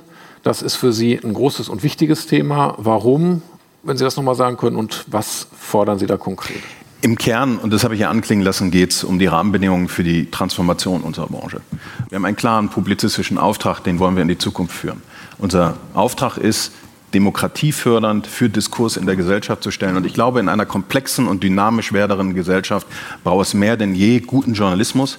Dafür brauchen wir Rahmenbedingungen von der Politik. Wir haben klar gesprochen, Herr Merz, über das Thema Zustellförderung schon im Vorfeld. Und die zweite klare Forderung von uns ist eine reduzierte Mehrwertsteuer. Wenn wir das mal, und das tun wir nicht aus dem hohlen Bauch, uns anschauen, wie das im europäischen Vergleich ist, dann ist Deutschland mit Blick auf dieses Thema ein Hochsteuerland. Und wenn Sie es im übertragenen Sinne sehen, ist für uns diese Steuer auf publizistische Produkte eine Besteuerung der Demokratie. Weil unsere Aufgabe ist es mehr denn je, insbesondere in dieser Phase, in der wir uns befinden, wo Menschen in die Echokammern des Netzes aufgrund von Fake News oder weil sie sich nicht gehört fühlen würden, abdriften, sind wir in der Rolle und in der Aufgabe, auch diese Menschen im digitalen Kontext mit unseren Produkten und Angeboten zu erreichen. Dafür brauchen wir Rahmenbedingungen, darum 0% Mehrwertsteuer auf unsere Produkte.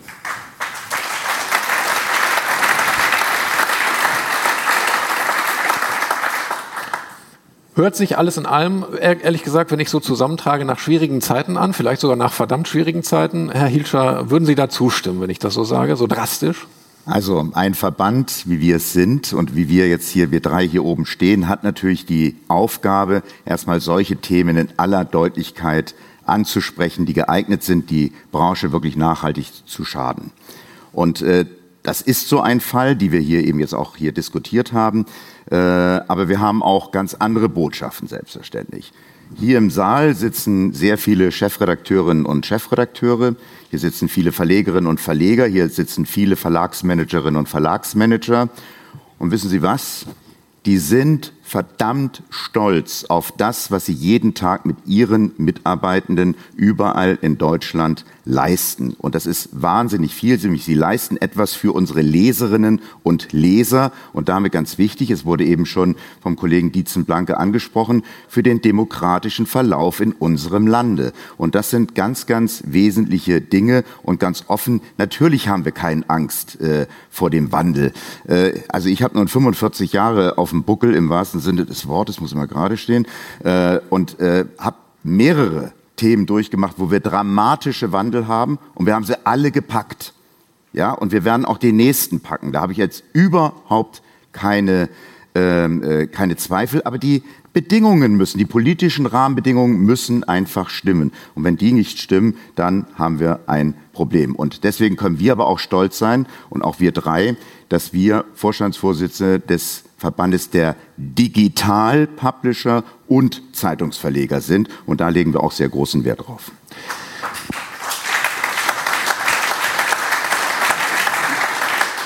Ich finde, das ist ein gutes Schlusswort. Stolz und Aufbruch. Damit können wir es stehen lassen. Ich wünsche Ihnen für Ihre Arbeit als neuer geschäftsführender Vorstand alles Gute und viel Erfolg. Und danke für diese Runde. Dankeschön.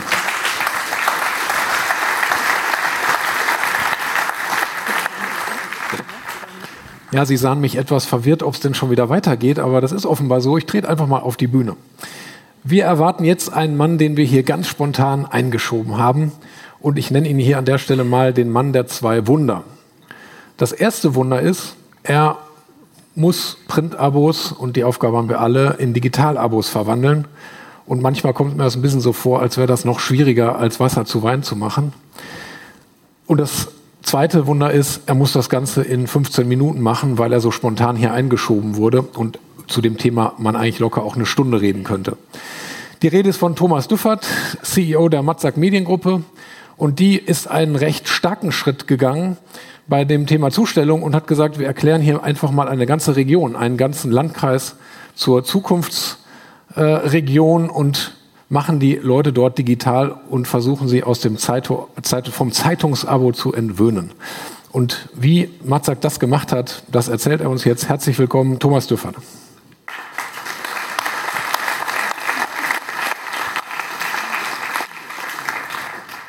Vielen Dank, Herr Piel. Äh, sind leider keine Wunder.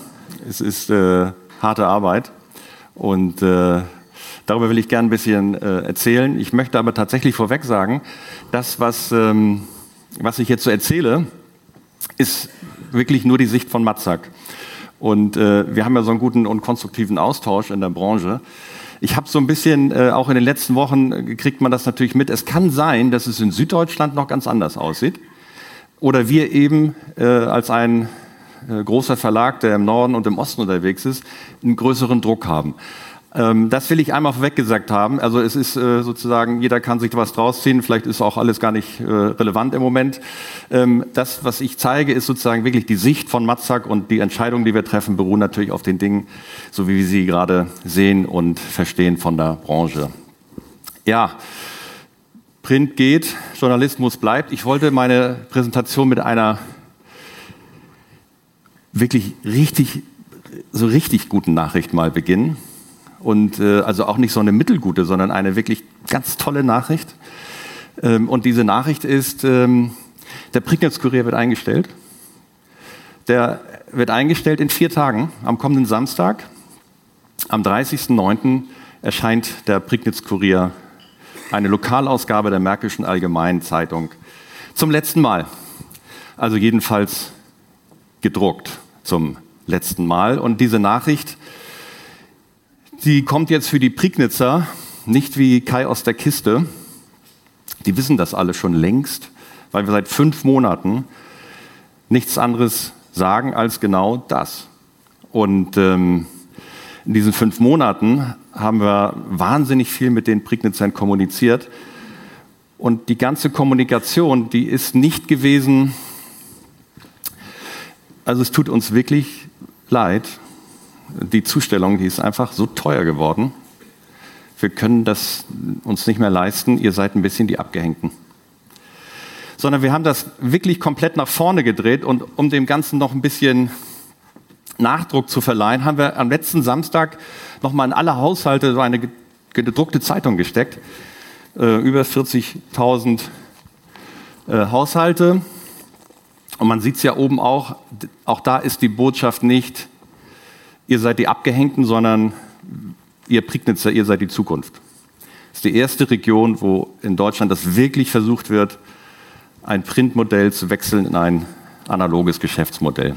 Und Geschäftsmodell ist ja auch gefallen. Das muss es nämlich sein. Dazu komme ich dann gleich nochmal. Also, aber warum ist es dann insgesamt eine gute Nachricht, dass man eine Zeitung einstellt? Eigentlich gibt die Antwort ein bisschen diese Kurve.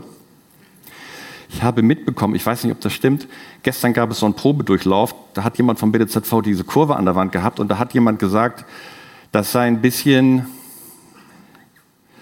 äh, destruktiv, das zu zeigen. Und seitdem überlege ich die ganze Zeit, ehrlich gesagt, wie schaffe ich es, diese Kurve irgendwie zu biegen oder, oder die, die, die, die, Skala zu, zu verdrehen oder was.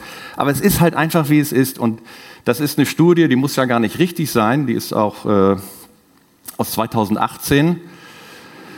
Und ähm, diese Studie besagt, in 2033 kommt die letzte Zeitung raus. Es ist eigentlich völlig egal, ob da 2033 steht oder 2041 oder 2030. Das ist halt so eine Trendkurve und das ist ja unser aller Auflage, also das ist die Kurve von uns allen. Und diese Kurve endet eigentlich in 2018, also die Ist-Zahlen damals. Und dann ist es bis 2023, äh, hat, hat diese Studie gesagt, da verlieren wir so 6,5 Prozent. Also da sind 6,5 Prozent abgetragen. In Wahrheit ist es ja also zweistellig, 10 Prozent. Bei uns äh, ist es so, einige Titel sind bei minus 10 Prozent, minus 11 Prozent gedruckt. Also das geht sogar noch viel steiler runter. Und man kann natürlich sagen, wir, also wir, ich rede über Matzak, ne? wir wollen das alles gar nicht so sehen und so, aber es ist ja einfach so. Und ne? wir müssen uns dem ja stellen. Und äh, die Frage ist halt für uns, was, was machen wir da damit? Und da gibt es ja so Dinge, die haben wir alle drauf. Erhöhen wir erstmal einen Abopreis, machen wir auch. Dann optimieren wir nochmal die Zustellung. Das ist ja auch schon bald vier Wochen her, dass wir sie optimiert haben. Wir müssen nochmal neu. Und wir reden auch schon, Mensch, müssen wir eigentlich am Montag noch eine Zeitung rausbringen oder vielleicht doch nur am Wochenende? Das sind so Dinge, die besprechen wir tatsächlich schon. Und äh, ja, das Buzzword äh, die, auch dieses Kongresses ist halt Zustellförderung. Kommt sie, kommt sie nicht. Also es klang heute Morgen nicht danach, als würden, würde sie kommen. Vielleicht ist Umsatzsteuerreduzierung das bessere Tool. All diese Dinge, und bitte nicht falsch verstehen, sind richtig. Und wir sind der erste Verlag, der das genau so auch macht. Es ist aber alles nur, in Anführungsstrichen, eine lebensverlängernde Maßnahme. Und es ist nichts nach vorne gedacht, sondern es ist, wir sagen immer intern, EBIT-Optimierung. Wir optimieren unser EBIT. Es ist aber grundsätzlich eine Defensivhaltung. Es ist nicht so wie Lambert Lensing-Wolf vorhin sagte, die Skandinavier, äh, müssen wir erst am Abgrund stehen oder könnten wir nicht vorher schon versuchen, Gas zu geben? Weil wenn wir das nicht schaffen, dann haben wir ja nochmal ein anderes Problem und das ist ja auch das Motto dieser Tagung, dieses Kongresses und das Problem ist ja das. Was passiert dann? Wir sagen ja uns selbst auch immer, Journalismus ist für eine lebendige Demokratie unverzichtbar. Und ich wollte das einmal ähm, kurz mitbringen, weil das ja auch wirklich interessant ist. Man sagt das immer so schnell. Und ich sage das auch schon seit Jahren. Und dann haben wir nochmal geguckt, äh, stimmt das eigentlich? Kann man das eigentlich irgendwo dran festmachen? Gutes Beispiel. In Würzburg, da gibt es einen ganz schlauen Vermieter, der vermietet an Arbeitssuchende und lässt sich vom Jobcenter die Miete bezahlen. Da hat sich ein bisschen verrechnet bei den Quadratmetern. Also nicht doll, aber nur ein bisschen, das kann ja auch mal passieren. Die Mainpost hat das mitbekommen und hat das sozusagen aufgedeckt und verhindert. Ein ganz schwieriger Fall, ein Kölner Stadtanzeiger, übrigens in Kooperation mit der ARD, mit dem ARD-Magazin, ähm, ist diesem Missbrauchsfall in ähm, einem Krankenhaus auf die Spur gekommen. Wirklich heftig hat auch einen Lokaljournalistenpreis gewonnen, glaube ich, letztes Jahr dritten Platz. Ähm, die meistgelesene, äh, der meistgelesene Artikel des Kölner Stadtanzeigers im letzten Jahr. Ja, und, und die Ruhrnachrichten, müsste eigentlich fast Lambert äh, ein bisschen mehr sogar darüber erzählen, da war ein, das ist ein Politiker, der ist im Kreistag und im Stadtrat, also in zwei Gremien, und hat aber immer eine gemeinsame Versammlung gemacht und hat dann einfach gedacht, dann kann ich ja auch doppelt abrechnen. Und äh, die Ruhrnachrichten haben es rausgekriegt und äh, der macht das jetzt besser nicht mehr. Und diese drei Beispiele sind nur drei Beispiele. Weil das gibt es jeden Tag in jeder deutschen Regionalzeitung. Mal mehr, mal weniger. Aber die Summe macht diesen Satz, den ich eben hatte, wirklich richtig. Und deswegen ist es so wichtig, dass wir, dass wir die Kurve kriegen, weil wenn wir sie nicht kriegen, Dann berichtet wer, weiß ich jetzt auch gerade nicht, KI oder Google oder Facebook.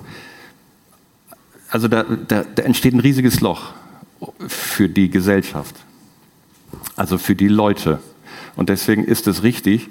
Und deswegen glaube ich, oder wir fragen uns das, da sitzen ja auch meine Kollegen Adrian Schimpf und Bernhard Barners, wir reden da wahnsinnig viel drüber. Wann müssen wir eigentlich digital den Schalter wirklich umstellen? Weil dass wir digital machen, das, das machen wir ja schon seit, uff, weiß ich nicht, also viele, viele Jahre. Aber jetzt mal so wirklich. Und nicht nur so, so ein bisschen und nochmal hier optimieren und da optimieren. Wie verteilen wir eigentlich unsere Zeit, also auch unsere Zeit? Hängen wir mehr an diesen vier Punkten, die ich eben hatte, oder an den anderen zehn, die uns ja auch noch einfallen, zur Stabilisierung des EBITs? Und wie viel Zeit geben wir eigentlich in, wirklich jetzt äh, in Digitalisierung? Das sind alles richtige Sachen, aber es ist eine Defensivhaltung. Und Sie sind wirklich alle richtig, nicht falsch verstehen wir hängen uns auch richtig rein, auch für die Zustellförderung und so. Aber es ist eine Defensivhaltung. Und wir fragen uns, wann kommen wir eigentlich in die Offensive? Wir müssen, haben wir für uns äh, klargekriegt, wir müssen viel aktiver werden, wenn wir nicht erst am Abgrund stehen wollen, weil die Kurve ist, wie sie ist. Die wird so oder so oder so ähnlich wird sie kommen. Deswegen versuchen wir es äh, nach vorne zu denken. Und wir sagen bei Matzak intern, weil es ja auch um Kultur geht, wir sind ein digitales Medienhaus, obwohl wir noch 500.000 und ein bisschen mehr gedruckte Tageszeitungen haben, sagen wir intern, wir sind ein digitales Medienhaus.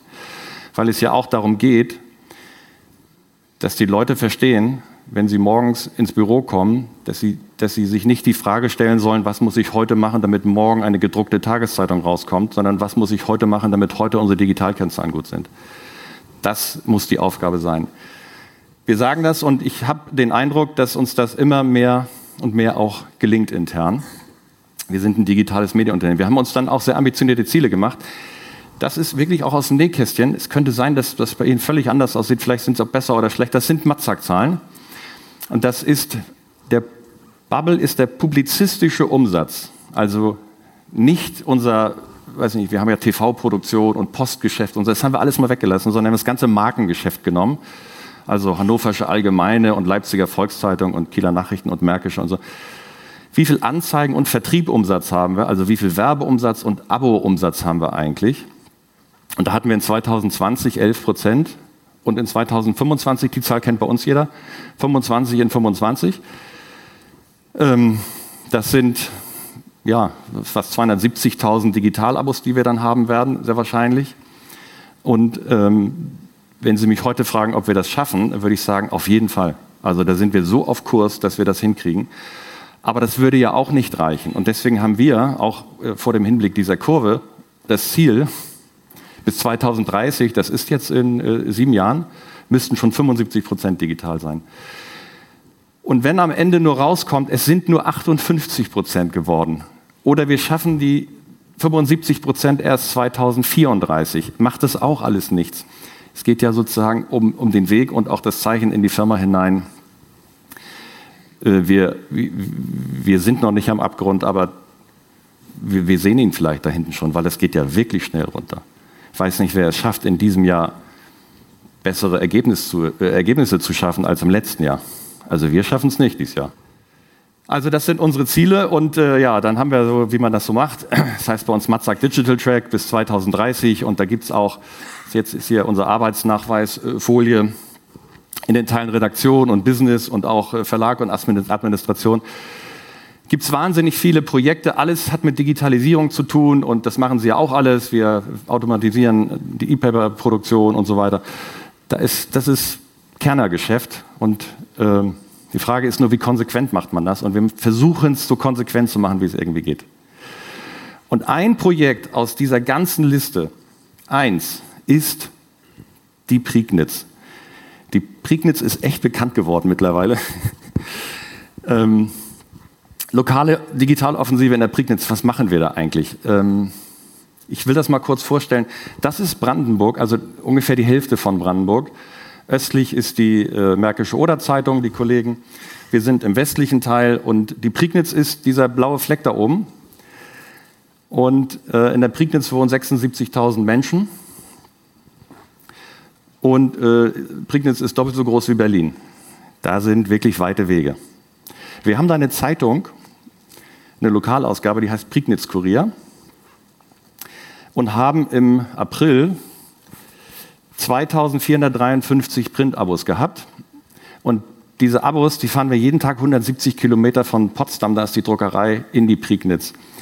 Jeden Tag fahren wir da 170 Kilometer, um, um diese Zeitung zuzustellen. Und auch aus dem Nähkästchen, das sind so die Apple-Zahlen. Wir haben jetzt einen Plan gemacht äh, oder hatten einen Plan für 2023. Da stand drauf, ja, so 200.000 werden wir wohl verlieren. Und dann haben wir uns überlegt, ja, was ist denn, jetzt kommt die Mindestlohnerhöhung, ja, ist ja bald wieder Bundestagswahl, aber so 14 Euro und so, was ist das, wie sollen wir das noch wieder gerade biegen? Wir können die beste Zeitung der Welt machen, gedruckt. Da kommen wir nicht mehr aus dem Kreuz. Ich sage dann immer, das ist der tote Gaul, den wir da reiten. Da ist nichts, es ist, da ist es wirklich schwer.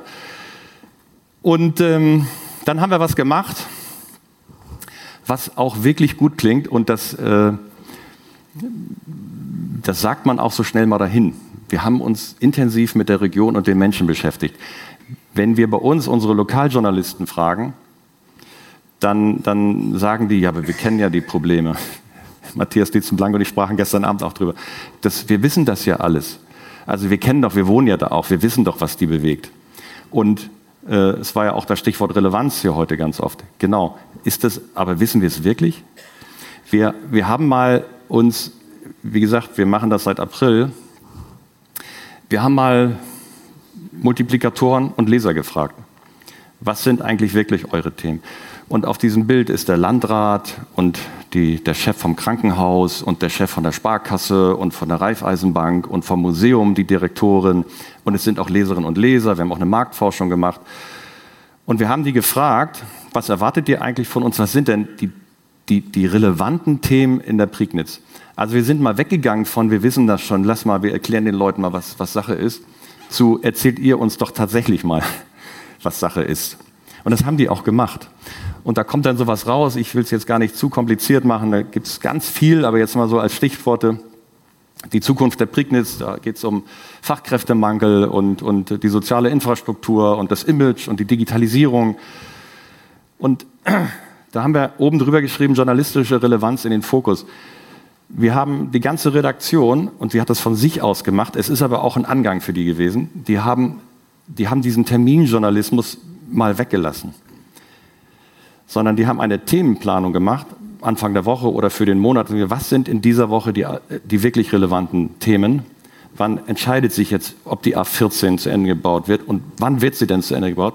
Und hat diese wirklich relevanten Themen komplett in den Vordergrund gestellt.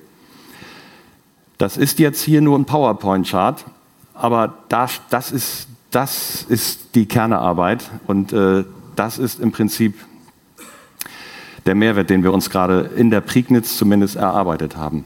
Also die journalistische Relevanz wieder in den Vordergrund.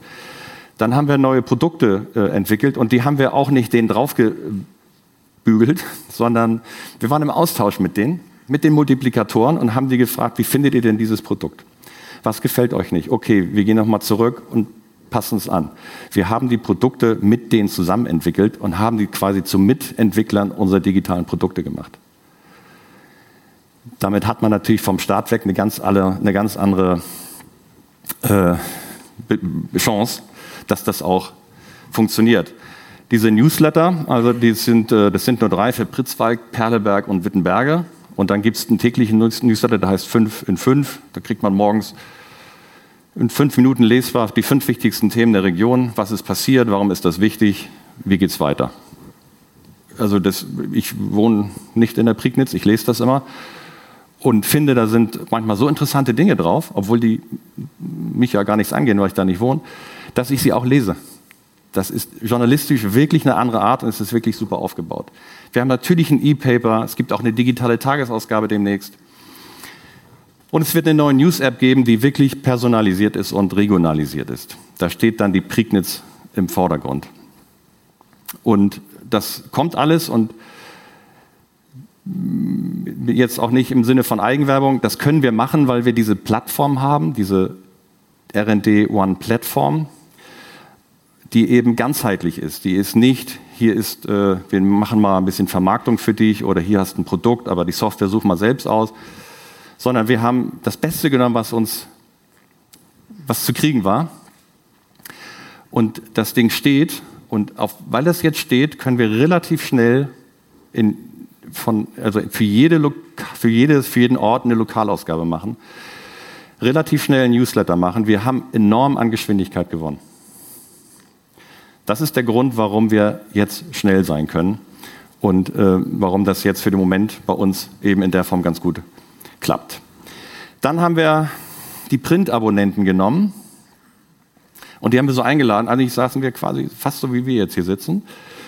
Und äh, der Kollege, der da vorne steht, ist Henry Lohmer, das ist der Chefredakteur der äh, Märkischen Allgemein der hat sich dahingestellt und hat gesagt, Sie kennen mich, Sie kennen mich schon seit vielen Jahren. Wir sind ja hier durch die Krise und die Krise und die Krise gegangen. Und wir wollten Ihnen nur sagen, wir bauen, das, wir bauen den Journalismus jetzt auf. Wir, wir ziehen uns nicht zurück, wir hinterlassen keinen weißen Fleck. Äh, und es ist auch nicht blöd, dass es keine gedruckte Zeitung mehr gibt, sondern es ist jetzt einfach, wir bauen journalistisch in der Prignitz nochmal völlig neu auf. Und das Besondere ist dabei, es ist nicht einfach so dahingesagt, die haben es wirklich gemacht jetzt. Ne? weil wir auch für Matzak mal wissen wollten, wenn wir die ganze Kraft und Kompetenz des ganzen Konzerns mal zusammennehmen, wohin führt uns das eigentlich? Da sind Leute gekommen, die sind, äh, ich habe jetzt wirklich stundenlang darüber erzählt, es hat wirklich Spaß gemacht. Leser, die dreimal zu den Veranstaltungen gekommen sind, weil sie einfach noch mal genau wissen wollten, wie das jetzt mit dem iPad ging. Und mittlerweile, das habe ich jetzt gehört, machen einige sogar Homebanking mit dem iPad. Das heißt, wir haben nicht nur den Journalismus digitalisiert, sondern die machen auch noch andere Sachen mit dem iPad. Also, das ist aber hoher Aufwand. Also, das hat, das hat Zeit und Geld gekostet. Ja, und äh, dann haben wir die zu äh, äh, ja, Selbstmultiplikatoren gemacht und die, die durften die fotografieren, die wollten in der Zeitung erscheinen und wollten allen sagen, dass sie auch dabei sind. Meine Zukunft ist digital. Es ist nicht so, wie wir auch immer dachten, die wollen unbedingt die gedruckte Zeitung haben. Es gibt wahnsinnig viele, auch ältere äh, äh, Damen und Herren, die, die, die, die wollen mitgenommen werden auf diesem Weg der Digitalisierung. Die haben sich so gefreut. Also das ist, das ist ein Foto, das ist fast mein, mein Lieblingsfoto aus der ganzen Präsentation. Also, Multiplikatoren und Leser eingebunden, wir haben die Relevanz gesteigert. Das ist schwer, weil da fällt man auch schnell mal zurück in, in alte Gewohnheiten, aber das ist sozusagen der, der wichtige Punkt. Wir haben neue Produkte entwickelt auf Basis von R&D One Plattform und wir haben die Printleser gewandelt in ein Premium-Produkt, ein digitales Premium-Produkt. An der Stelle sagen wir immer, Transformation oder Digitalisierung hat wirklich nichts mit Vertriebsmarketing zu tun. Es ist, man muss wirklich monatelang und sich echt anstrengen. Und ähm, wir sind ja auch immer nach Norwegen gefahren und nach Dänemark und in die USA und haben uns irgendwann gefragt, wann ist eigentlich der Moment, wie lange müssen wir da hinfahren? Oder haben wir nicht eigentlich alles beisammen, was es braucht? Wissen wir es nicht irgendwie auch? Wir machen es bloß halt irgendwie nicht, weil wir eben noch nicht am Abgrund stehen. Aber die Norweger standen ja auch am Abgrund. Warum wollen wir so lange warten? Zwischenfazit, wir sind gestartet im April mit 2453 äh, Printabos, wir haben per heute 3133 Digitalabos, das sind alles kleine Zahlen, es ist ja auch eine kleine Lokalausgabe. Aber wir haben mehr Digitalabos, als wir Printabos hatten.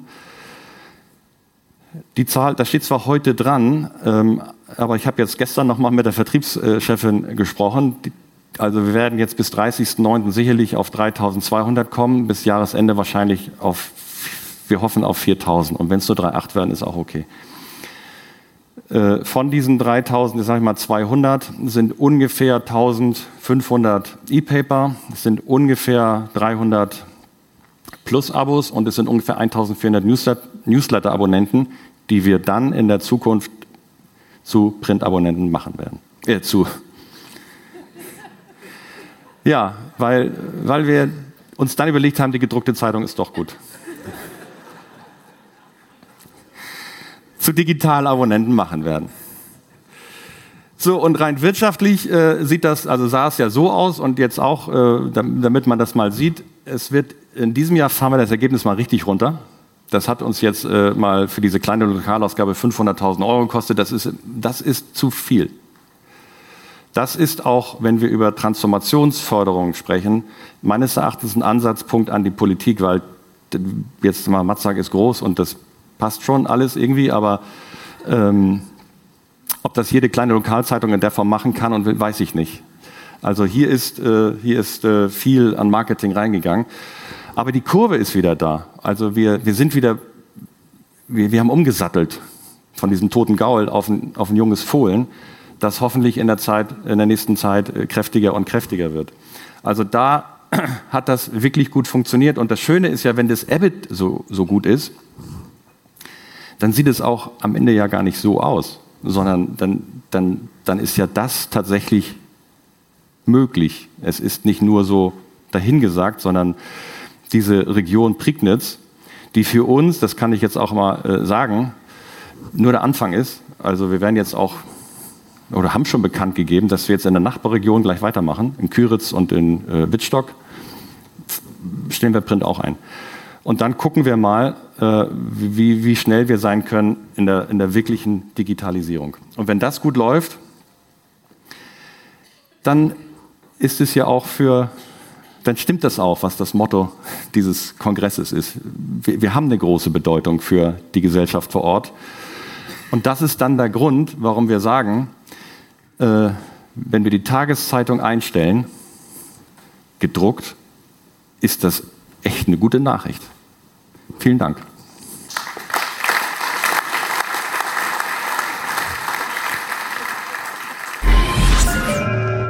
Hören Sie nun den öffentlichen Teil der RBB Rundfunkratssitzung vom 28. September 2023, 16 Uhr in Potsdam. Gekürzt um längere Pausen. Meine sehr geehrten Damen und Herren, hiermit eröffne ich die 133. Sitzung des Rundfunkrates des RBBs. Liebe Kolleginnen und Kollegen, ich begrüße Sie zur ersten Sitzung des Rundfunkrates nach der Sommerpause. Wobei wir beim Blick nach draußen feststellen dürfen, dass wahrscheinlich nur die Pause zu Ende ist, aber nicht der Sommer. Ich hoffe, Sie haben Wochen, die Wochen nutzen können, um auch Abstand von Ihrem Ehrenamt nehmen zu können.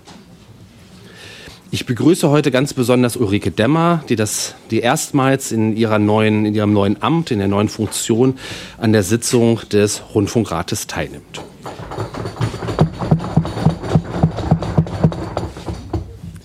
Liebe Frau Demmer, wir wünschen Ihnen alles Gute. Tatkraft, Mut und einen langen Atem für die Aufgaben, die auf Sie warten. Sie können sich sicher sein, dass der Rundfunkrat Sie begleiten und beraten wird. Wir werden aber auch unsere Aufgabe als Kontrollgremien wahrnehmen und Ihnen deutlich machen, wenn uns bestimmte Entwicklungen nicht gefallen und dann mit Ihnen in einen konstruktiven Dialog eintreten.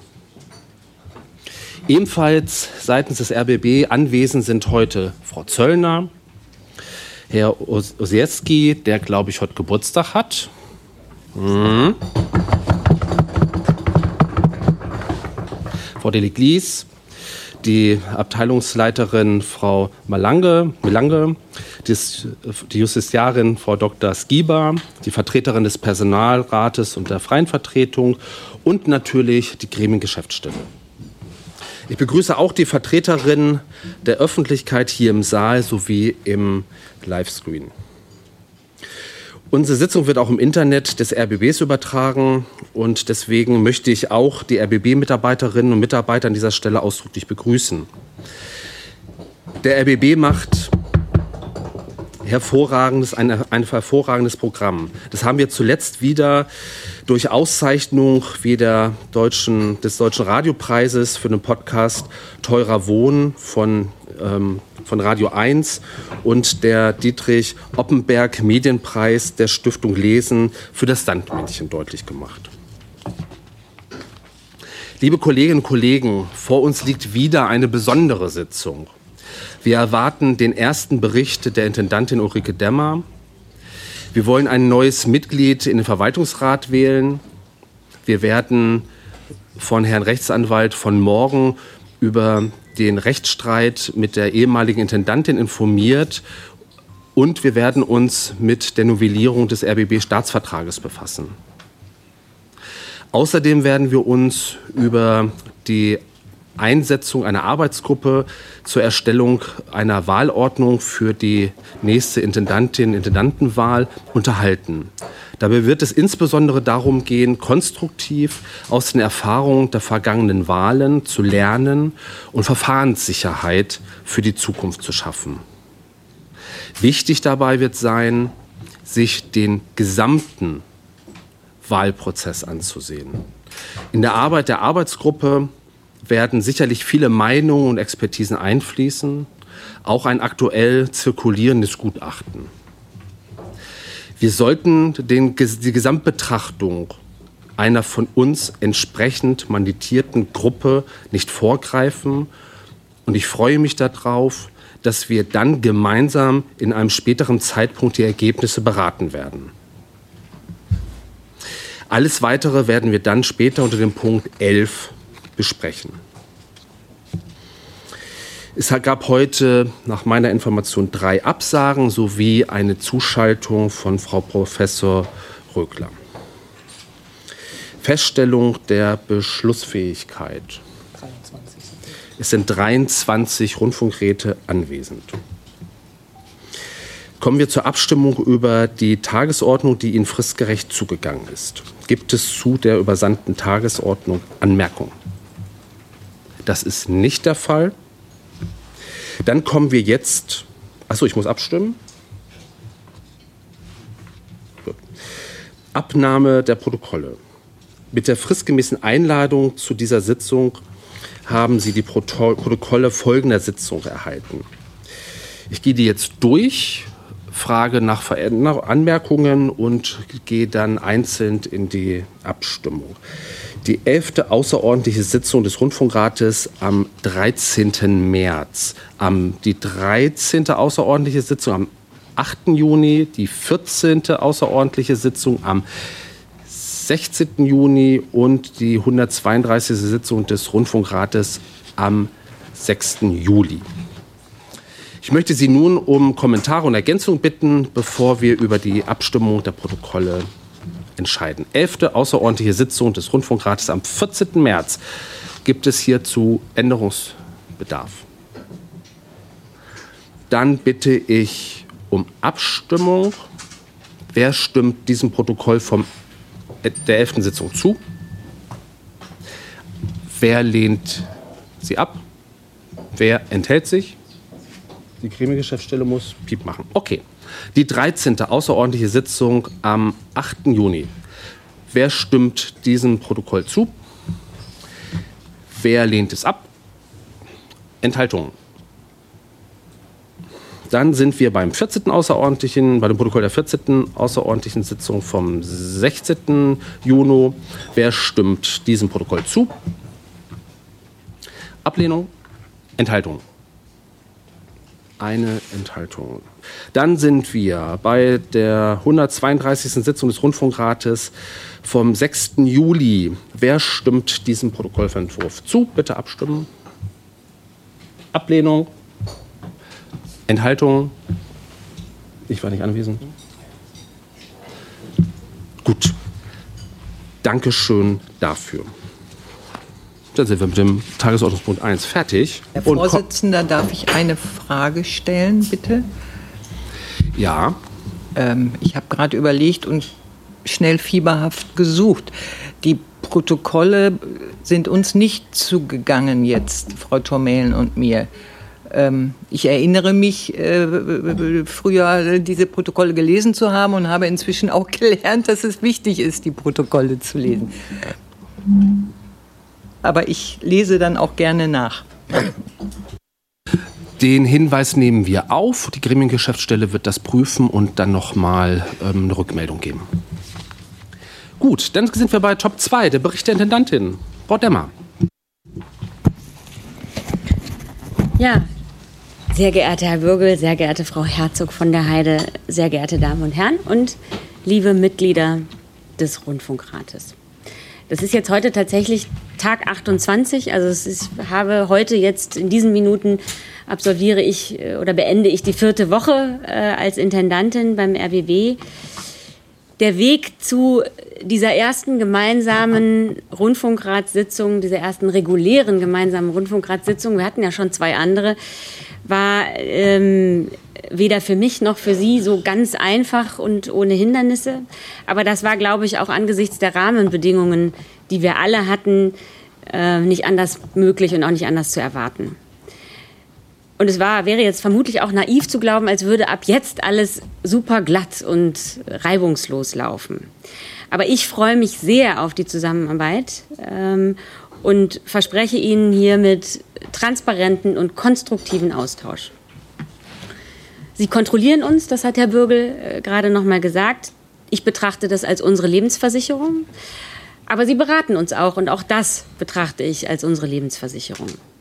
Und die Diversität, die Sie mit Ihren Lebenswirklichkeiten hier einbringen, die betrachte ich als wichtige Chance. Die wird uns so manchen Ärger äh, bringen, weil eben unterschiedliche Meinungen manchmal schwer auszuhalten sind und weil der Weg zum Ergebnis mühsamer ist. Äh, aber ich glaube, dass das am Ende äh, sehr produktiv sein kann. Ich hoffe das jedenfalls und ich hoffe, dass wir uns bei aller Uneinigkeit, die wir hier äh, vermutlich aushalten müssen, im Ziel einig sind.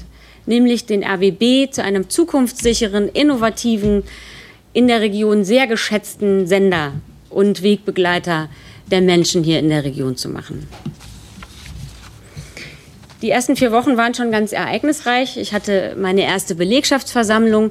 Es war die erste Belegschaftsversammlung bei diesem Wetter, also bei solchem Wetter, unter freiem Himmel hier in Potsdam unter der Eiche. Äh, um an einem Freitagnachmittag äh, Leute zu locken, äh, habe ich auch noch Eis und Kaffee und Kuchen ausgegeben, äh, auf eigene Kosten wohlgemerkt. Äh, das hat gut funktioniert. Es waren 350 Leute vor Ort, äh, ungefähr 450 Leute im Chat. Und das gilt als äh, erfolgreich, habe ich mir sagen lassen. Ich habe da ja keine Erfahrung. Es war ja meine erste Belegschaftsversammlung. Ich hatte die erste Verwaltungsratssitzung äh, unter Leitung von Herrn Ehlers. Ich hatte die erste ARD-Intendantentagung. Auch die ist glatt gelaufen, obwohl da viele gesagt haben, oh Gott, äh, Sie kennen ja die ARD nicht. Äh, da müssen Sie eine Woche sich darauf vorbereiten. Es ist gut gelaufen aus meiner Sicht. Äh, und auch die ARD ist beherrschbar aus Sicht des RBB. Äh, und vor allen Dingen hatte ich wahnsinnig viele Begegnungen mit Kolleginnen und Kollegen des RBB in Potsdam und Berlin. Das war mir wichtig. Ich bin, äh, habe mich nicht viel in der Stadt rumgetrieben, sondern wollte vor allen Dingen die Kolleginnen und Kollegen kennenlernen. Ähm, ich habe den Personalrat getroffen, die Freien Vertretung getroffen, den Redaktionsausschuss getroffen äh, und mit jedem gesprochen, der mir nicht entfliehen konnte. Ähm, und wir haben, ich habe vor allen Dingen auch, äh, das ist ja gar nicht auf meinem Mist gewachsen, sondern das hat das Programm äh, noch unter Frau Fernau organisiert, die Dialogwoche.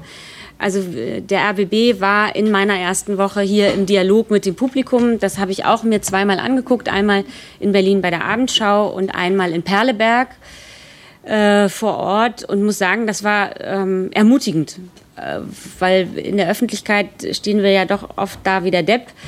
Aber wenn man mit den Menschen vor Ort spricht, gibt es doch sehr viel. Es gibt Kritik, aber die wird tatsächlich auch sachlich vorgetragen, was mich sehr gefreut hat. Aber auch große Begeisterung und, und ähm, wir haben Fans. Äh, und das fand ich schön zu erleben.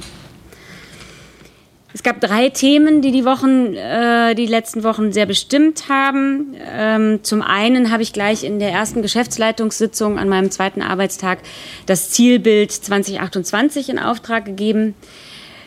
Ich hatte ja in den Monaten äh, vor dem Amtsantritt schon relativ viele Gespräche im Haus geführt und habe eine große Sehnsucht nach Verlässlichkeit und Klarheit äh, dort mitbekommen klar ist, wir haben kein Geld äh, und es wird auch nicht mehr werden, äh, wenn man äh, die KEF-Signale richtig interpretiert. Das heißt, der ABB muss sich mit sehr, also mit geringem Budget äh, durch die nächsten Jahre schlagen. Und das geht aber nicht weiter so, also wie es im vergangenen Jahr äh, funktioniert hat.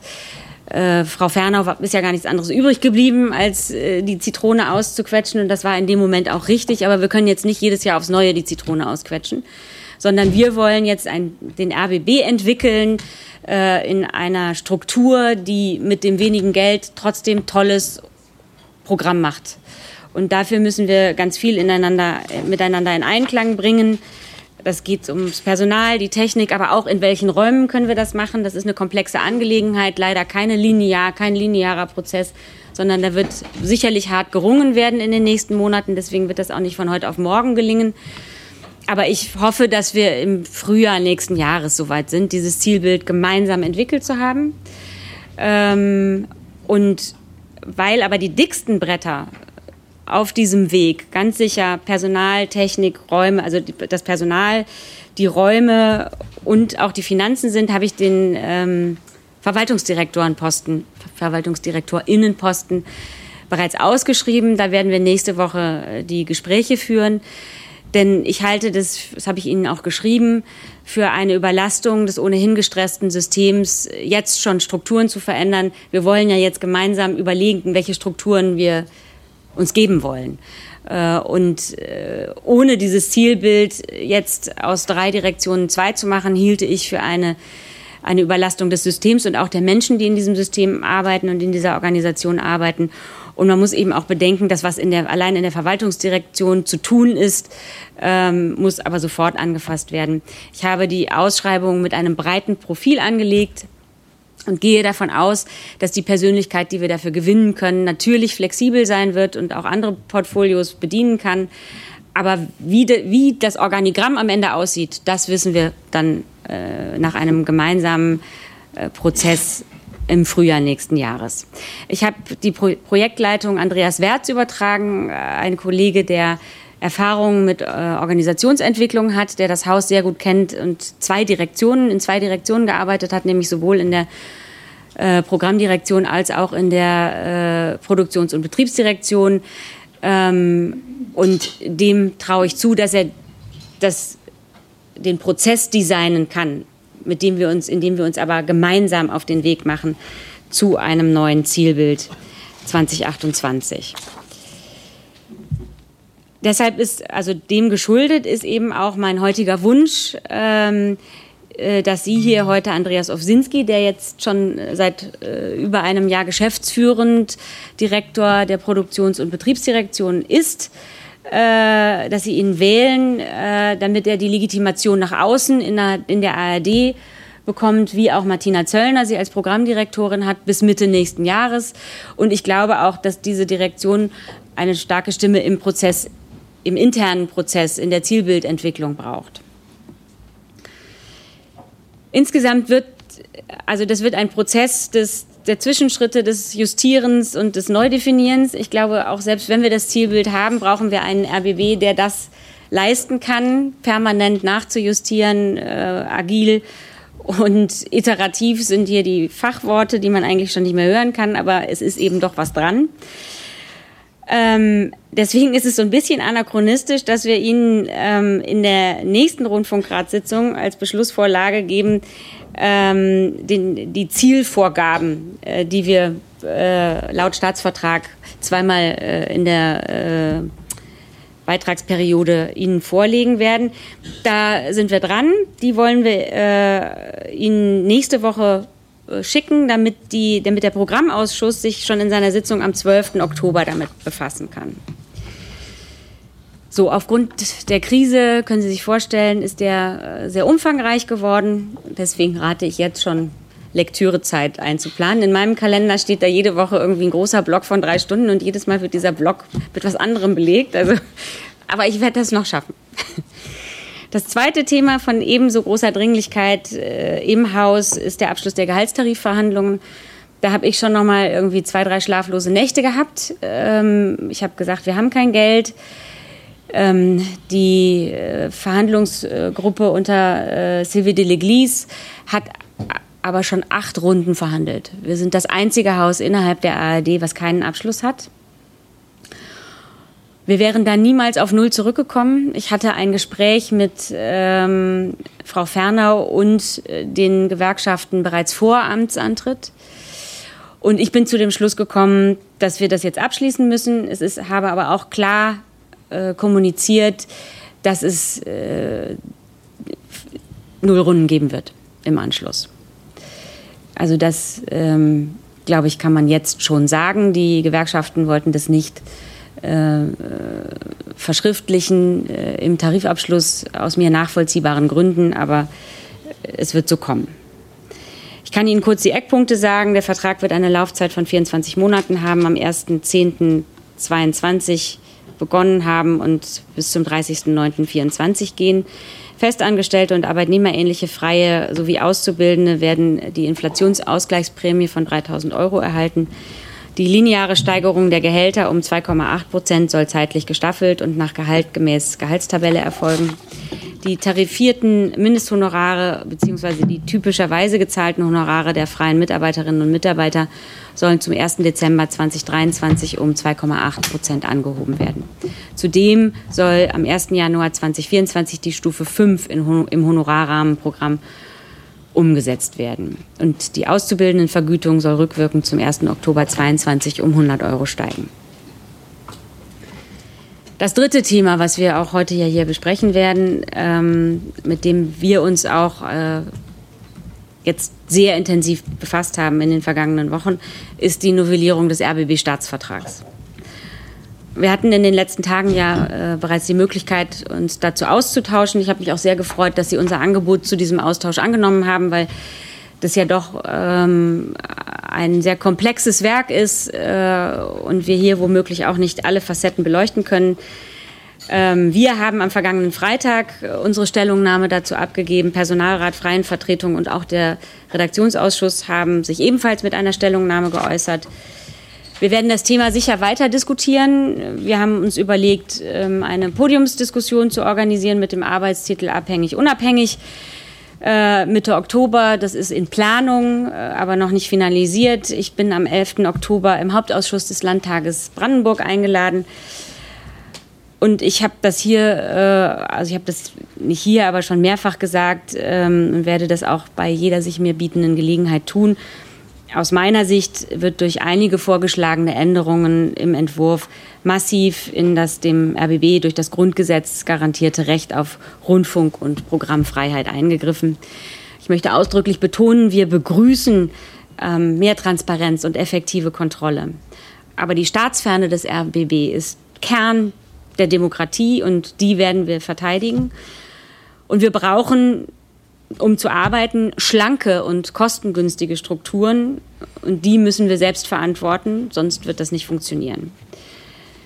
Was hier aber auch wichtig ist, äh, und das haben Sie an der Dialogwoche gesehen, und ähm, es ist auch tatsächlich schon mit großem Dank aufgenommen worden. Die regionale, äh, das regionale ähm, des RBB, die regionale Berichterstattung ist Daseinsberechtigung des RBB, aus meiner Sicht auch der ARD. Das habe ich Ihnen auch hier schon bei meiner Vorstellung im Rundfunkrat gesagt. Das ist etwas, wozu ich stehe. Da wird aber auch derzeit schon ganz ohne mein Zutun sehr hart dran gearbeitet, das Team um Martina Zöllner äh, wird den Vorabend, arbeitet an einem neuen Vorabendkonzept, das sehr viel regionaler sein wird. Äh, und wir sind sehr es ist eben unser Kernauftrag, äh, den Brandenburg und Berlin äh, gleichermaßen äh, alle Menschen äh, zu erreichen. Jetzt komme ich zu den Erfolgen. Auch Herr Bürgel hat es schon erwähnt. Es geht ums Programm. Das ist das, worum wir, warum wir hier sitzen. Und da möchte ich Ihnen nicht vorenthalten, was da alles top läuft.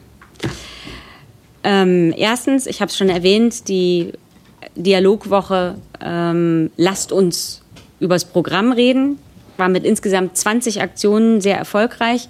Können Sie sich auch bei uns bei rbb-online.de unter Dialog angucken. Würde mich freuen, wenn Sie da mal reingucken. Passend zum Thema Dialogbereitschaft haben Sie vielleicht auch gesehen, im ersten die Doku Hört uns zu, wir Ostdeutsche und der Westen, die Reportage von Jesse Wellmer. Ist sehr gut gelaufen, vor allen Dingen erfreulicherweise bei dem, beim jungen Publikum. Also in der Altersgruppe von 14 äh, bis 49 äh, erreichte äh, die Doku 12 Prozent. Das ist schon super, würde ich sagen. Ähm, eine weitere Besonderheit in dieser Woche war eine Gemeinschaftsproduktion. Auch das wird ja äh, uns begleiten, dass wir Kooperationen eingehen, um tolle Sachen machen zu können. Eine Gemeinschaftsproduktion der ARD, aber angeschoben und maßgeblich mitgestaltet durch unsere Kontraste-Redaktion. Ähm, Tatort Ostsee, wer sprengt die Nord Stream Pipeline? Am Dienstag in der ARD ausgestrahlt. Auch das, da lag der Marktanteil bei 12,3 Prozent und 2,7 Millionen Zuschauerinnen und Zuschauer. Ganz äh, großer Programmschwerpunkt ist auch die Parlamentswahl in Polen. Am 15. Oktober hat das bei uns einen großen Stellenwert auch schon vorher im Programm. Ich kann kurz erwähnen, also unser Korrespondentenduo in Warschau, Christine äh, Joachim und Martin Adam, ähm, sind seit zwei Wochen mit einem Podcast am Start. In Polen heißt der. Es gibt die Kosmopolen-Versteher, ein weiterer Podcast für die jungen äh, Polinnen und äh, für, die, für, für, die junge, für, die junge, für das junge Publikum, das sich aber auch äh, auseinandersetzt mit jungen Polinnen und Polen. Fürs Erste äh, liefern wir ebenfalls aus dem Studio Warschau einen langen Film zu mit dem Titel Streifzug durch ein gespaltenes Land. Am 11. Oktober setzen wir im RBB Fernsehen einen Polen-Schwerpunkt mit einer ganzen Reihe von Filmen und Dokumentationen, gebündelt dann auch in der Mediathek zu finden. Am Wahltag selbst gibt es äh, bei RBB 24 Inforadio Forum eine Live-Sendung moderiert von Dietmar Ringel. Und äh, dann gibt es natürlich auch ein Social-Media-Format, Polen Update. Polen Update berichten Reporterinnen und Reporter auf den Kanälen von RBB24 ähm, bis zur Parlamentswahl wöchentlich über aktuelle Entwicklungen und Debatten in Polen.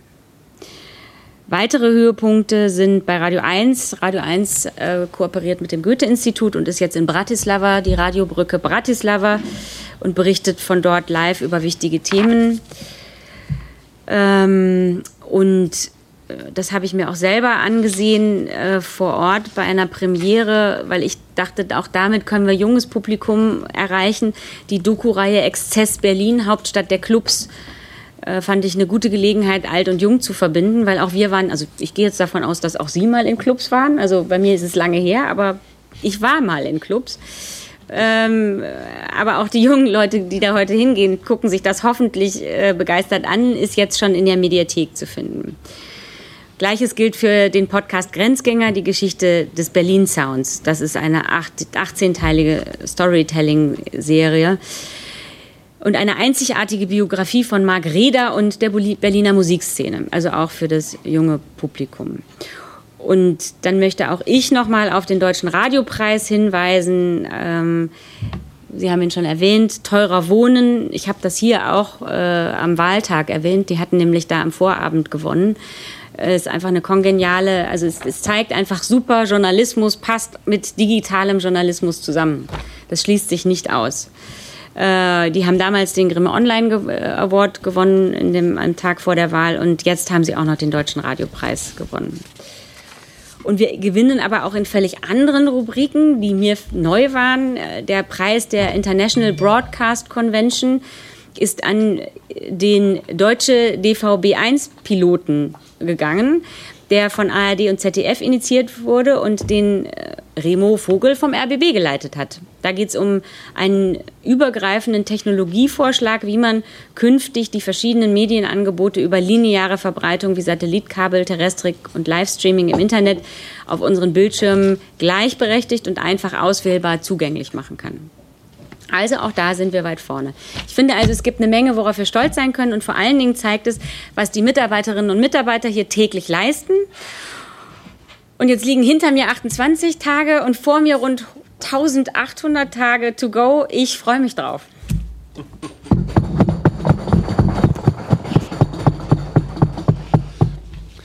Ganz herzlichen Dank, Frau Demmer, für den ersten Bericht. Ich würde ähm, eine Runde Rednerinnenliste zulassen, wenn Sie Fragen an die Intendantin haben.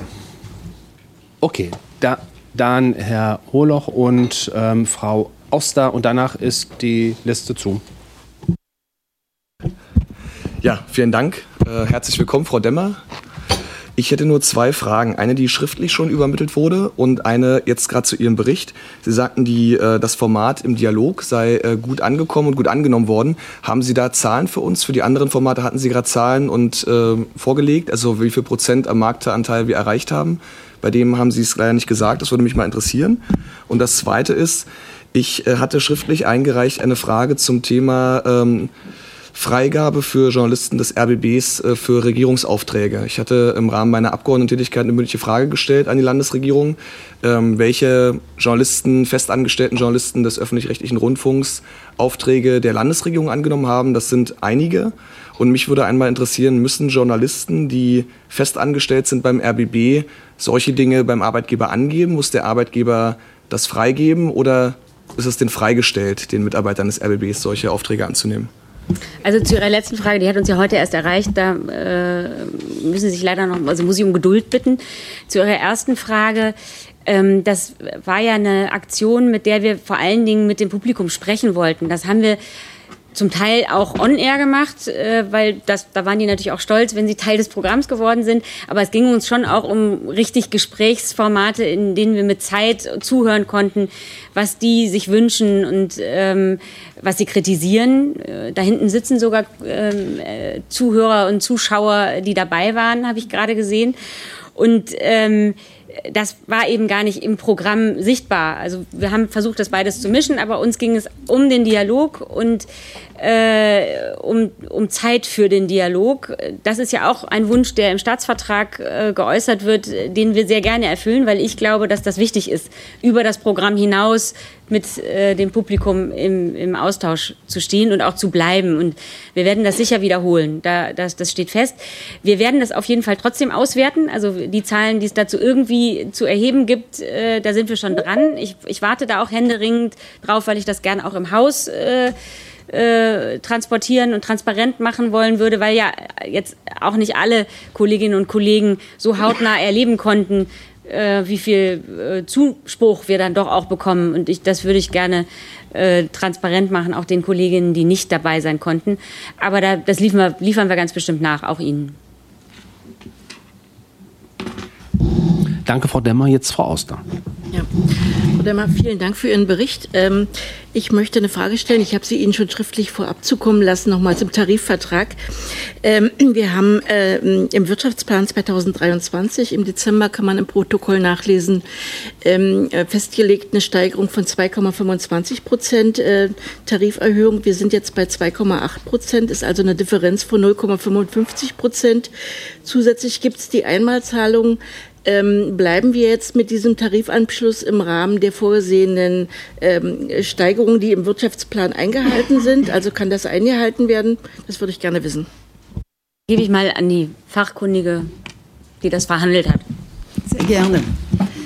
Wir haben äh, zum 1.10.22 eine Steigerung von 2,25 Prozent vorgesehen und zum 1.10.23 eine Tarifsteigerung von, äh, beziehungsweise eine Steigerung der Personal- und, äh, und Honoraraufwendungen von 2,25.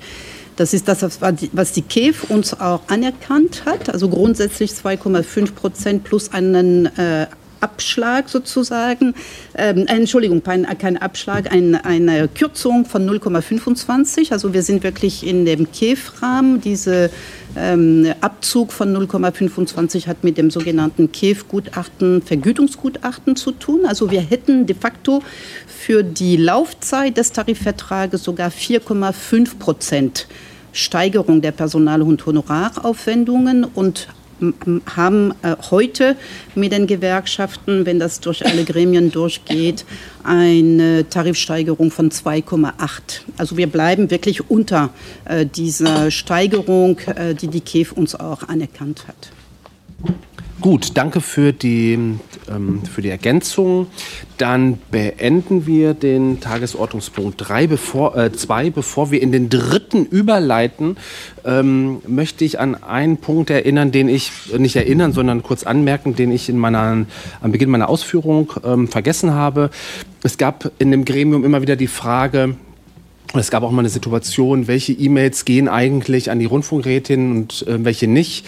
Ähm, wie wird das organisiert? Ähm, das wird natürlich von der Gremiengeschäftsstelle organisiert. Die Gremiengeschäftsstelle hat jetzt einen Laptop ähm, hier äh, hingestellt, zur Verfügung gestellt. Der steht da hinten irgendwo, äh, das steht da oben, wo sie gerne ähm, alle ähm, unwesentlichen, despektierlichen und sonstige E-Mails, die den Rundfunkrat erreichen, ähm, einsehen können, um zu verstehen, verstehen, warum ähm, sagen die Gremiengeschäftsstelle bei dem einen und anderen selektiert und ähm, uns vor ähm, freundlich formuliert unangenehmen ähm, Äußerungen ähm, schützen will. Aber wir wollten, die Geschäftsstelle wollte Transparenz äh, wahren und genau der Laptop da oben ist es, wo man sich solche Dinge ansehen kann. Jetzt leite ich in den Top 3 über.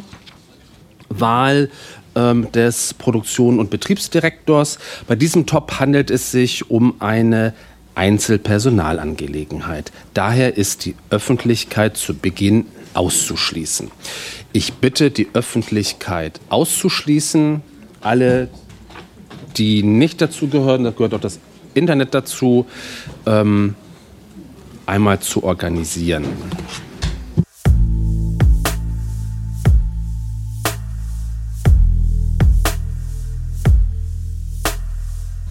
Meine sehr geehrten Damen und Herren, wir sind, wir sind bei dem Top 3 Wahl des Direktors Programm und ähm, Betrieb.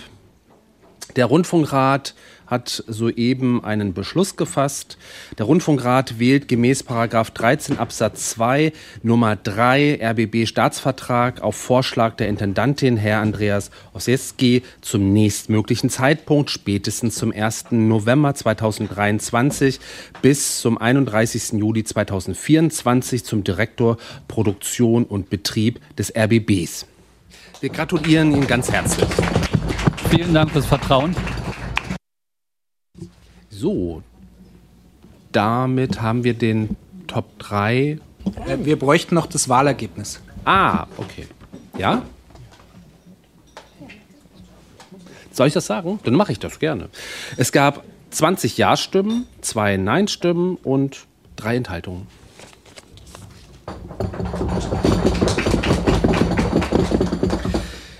So, damit treten wir in den Top 4 ein, Wahl eines Mitglieds des RBB Verwaltungsrates.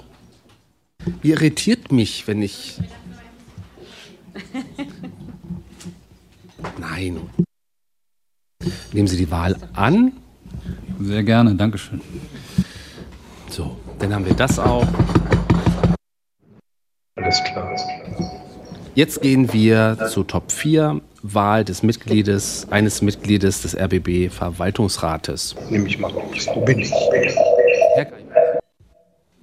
Ja, sehr geehrte Damen und Herren, ich würde den Antrag stellen, dass wir das in nicht öffentlicher Sitzung verhandeln, weil es auch hier um äh, Personalangelegenheiten geht. Es tut mir jetzt leid für diejenigen, die gerade erst reingekommen sind wieder. Ähm, Ja, ich äh, glaube aber, es geht um Persönlichkeitsrechte. Das betrifft nicht nur Mitarbeiter des RBB, sondern auch diejenigen, die ehrenamtlich ähm, im Verwaltungsrat mitwirken wollen und sollen. Und deswegen wäre das mein Antrag.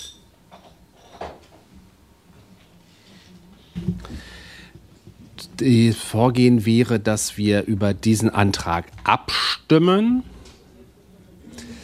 Herr Holoch? Ja, Sie sind besonders aufgeweckt heute.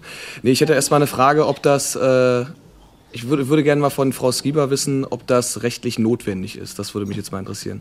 Ob das zwangsläufig notwendig ist oder ob das eine, ob wir das beschließen können. Äh, beschließen können wir das jederzeit. Ob wir es beschließen können oder ob Antrag, es so sein muss. Dass über meinen Antrag abgestimmt wird und nicht diskutiert wird, was rechtliche Möglichkeiten sind. Soll ich jetzt trotzdem antworten?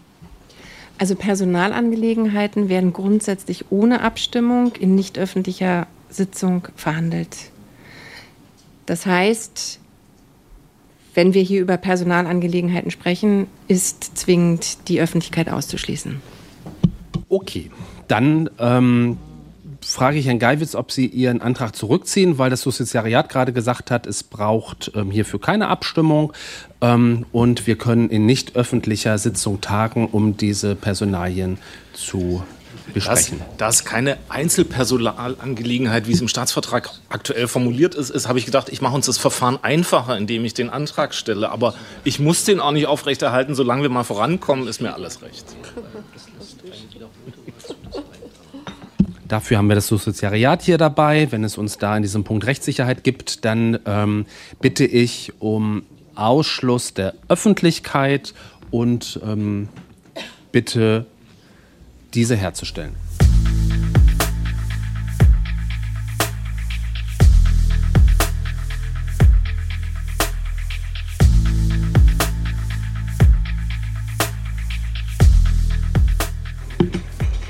So, meine Damen und Herren, ich bitte die Öffentlichkeit auch hier im Raum herzustellen. Die ist hergestellt. Im Internet ist sie auch hergestellt. Dann ähm, in der öffentlichen Sitzung, wir sind bei Top 4, Wahl eines Mitgliedes des RBB-Verwaltungsrates. Ähm, der ähm, RBB-Rundfunkrat hat Herrn Dr. Rendenz ähm, als neues Mitglied in den RBB-Verwaltungsrat mit der erforderlichen ähm, Stimmenanzahl gewählt. Er hat die Wahl angenommen und ähm, die Rundfunkratsmitglieder haben sich ähm, gerade bei allen vier Kandidaten ähm, bedankt und ähm, wir sind froh, dass wir dieses, diese wichtige Aufgabe wieder besetzt haben und ähm, das Ergebnis haben.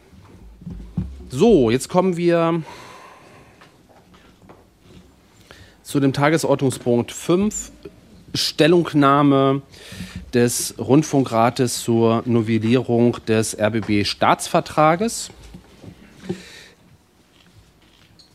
Zunächst möchte ich am Anfang ähm, Frau Demmer hatte es in ihrem, ähm, ähm, in, ihrer, in ihrem Bericht auch erwähnt.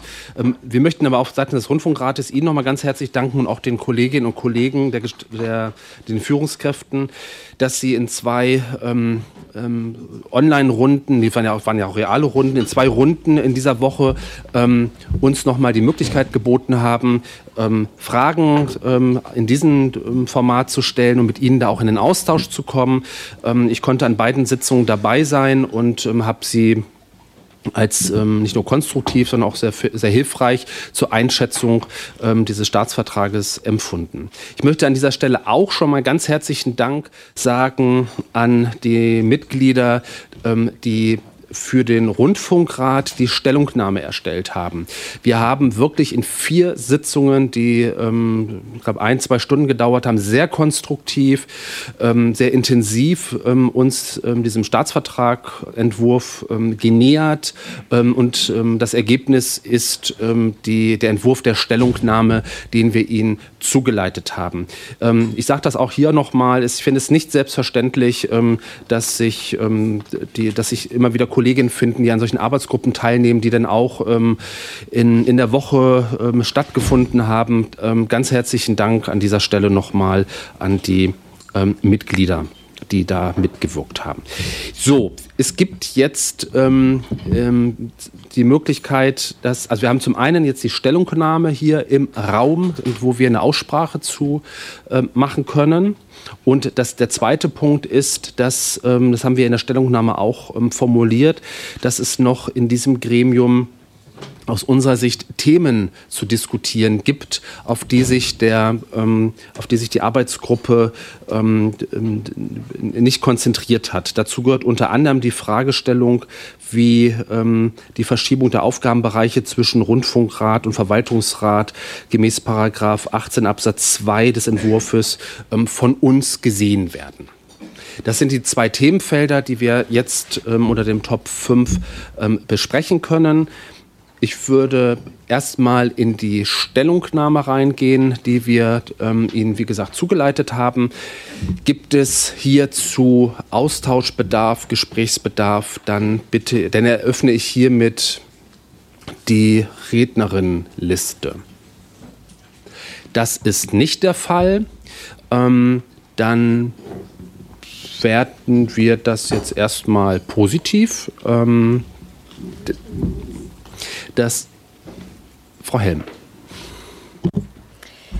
Herr Vorsitzender, ich wollte es gar nicht verlängern. Ich dachte bloß, äh, diese Zustimmung würde ich dann doch noch mal verbalisieren, wenn es sonst nichts, äh, niemand ähm, sich zu Wort meldet, weil das finde ich schon angebracht. Ich möchte mich für die Arbeit ähm, ausdrücklich bedanken für die Vorbereitung und ich äh, bin der Überzeugung, dass ganz viele sehr entscheidende Punkte angesprochen sind, die ähm, für die Arbeit des RBB künftig äh, absolut relevant sind und die auch jetzt nicht originär nur unsere Arbeit betreffen, die ja aber trotzdem in einem Ausmaß relevant sind, dass wir uns damit beschäftigen müssen.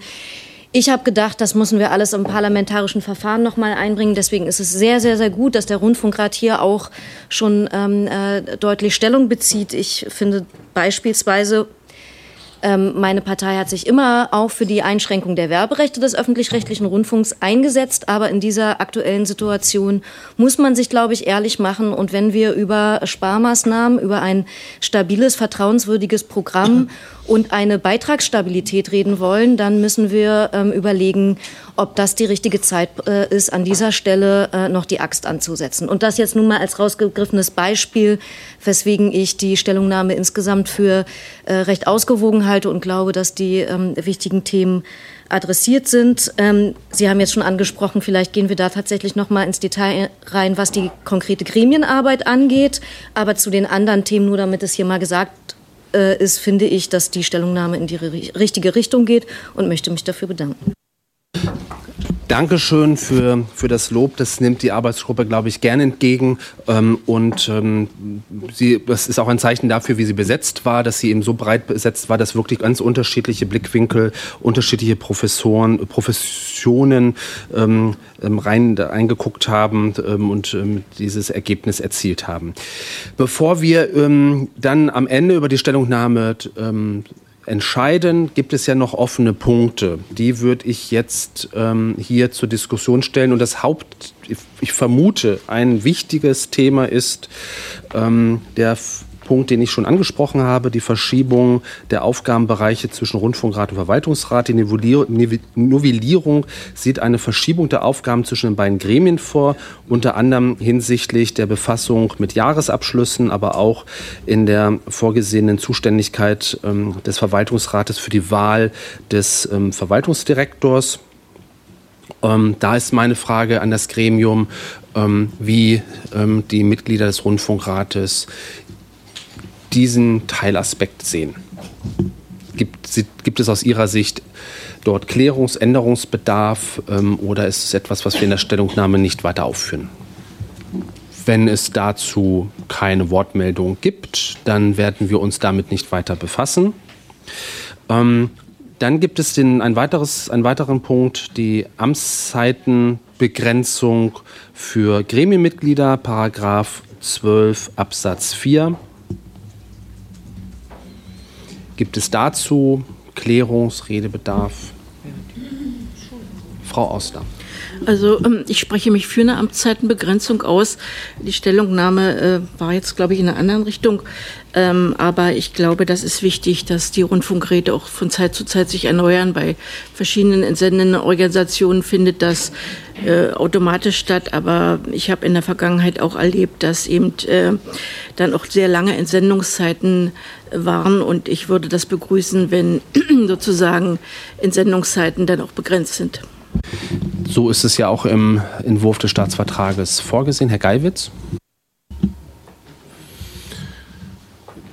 Ich, äh, ich sage es jetzt nicht deswegen, weil ich vorhabe, die nächsten äh, 35 Jahre im Rundfunkrat zu bleiben.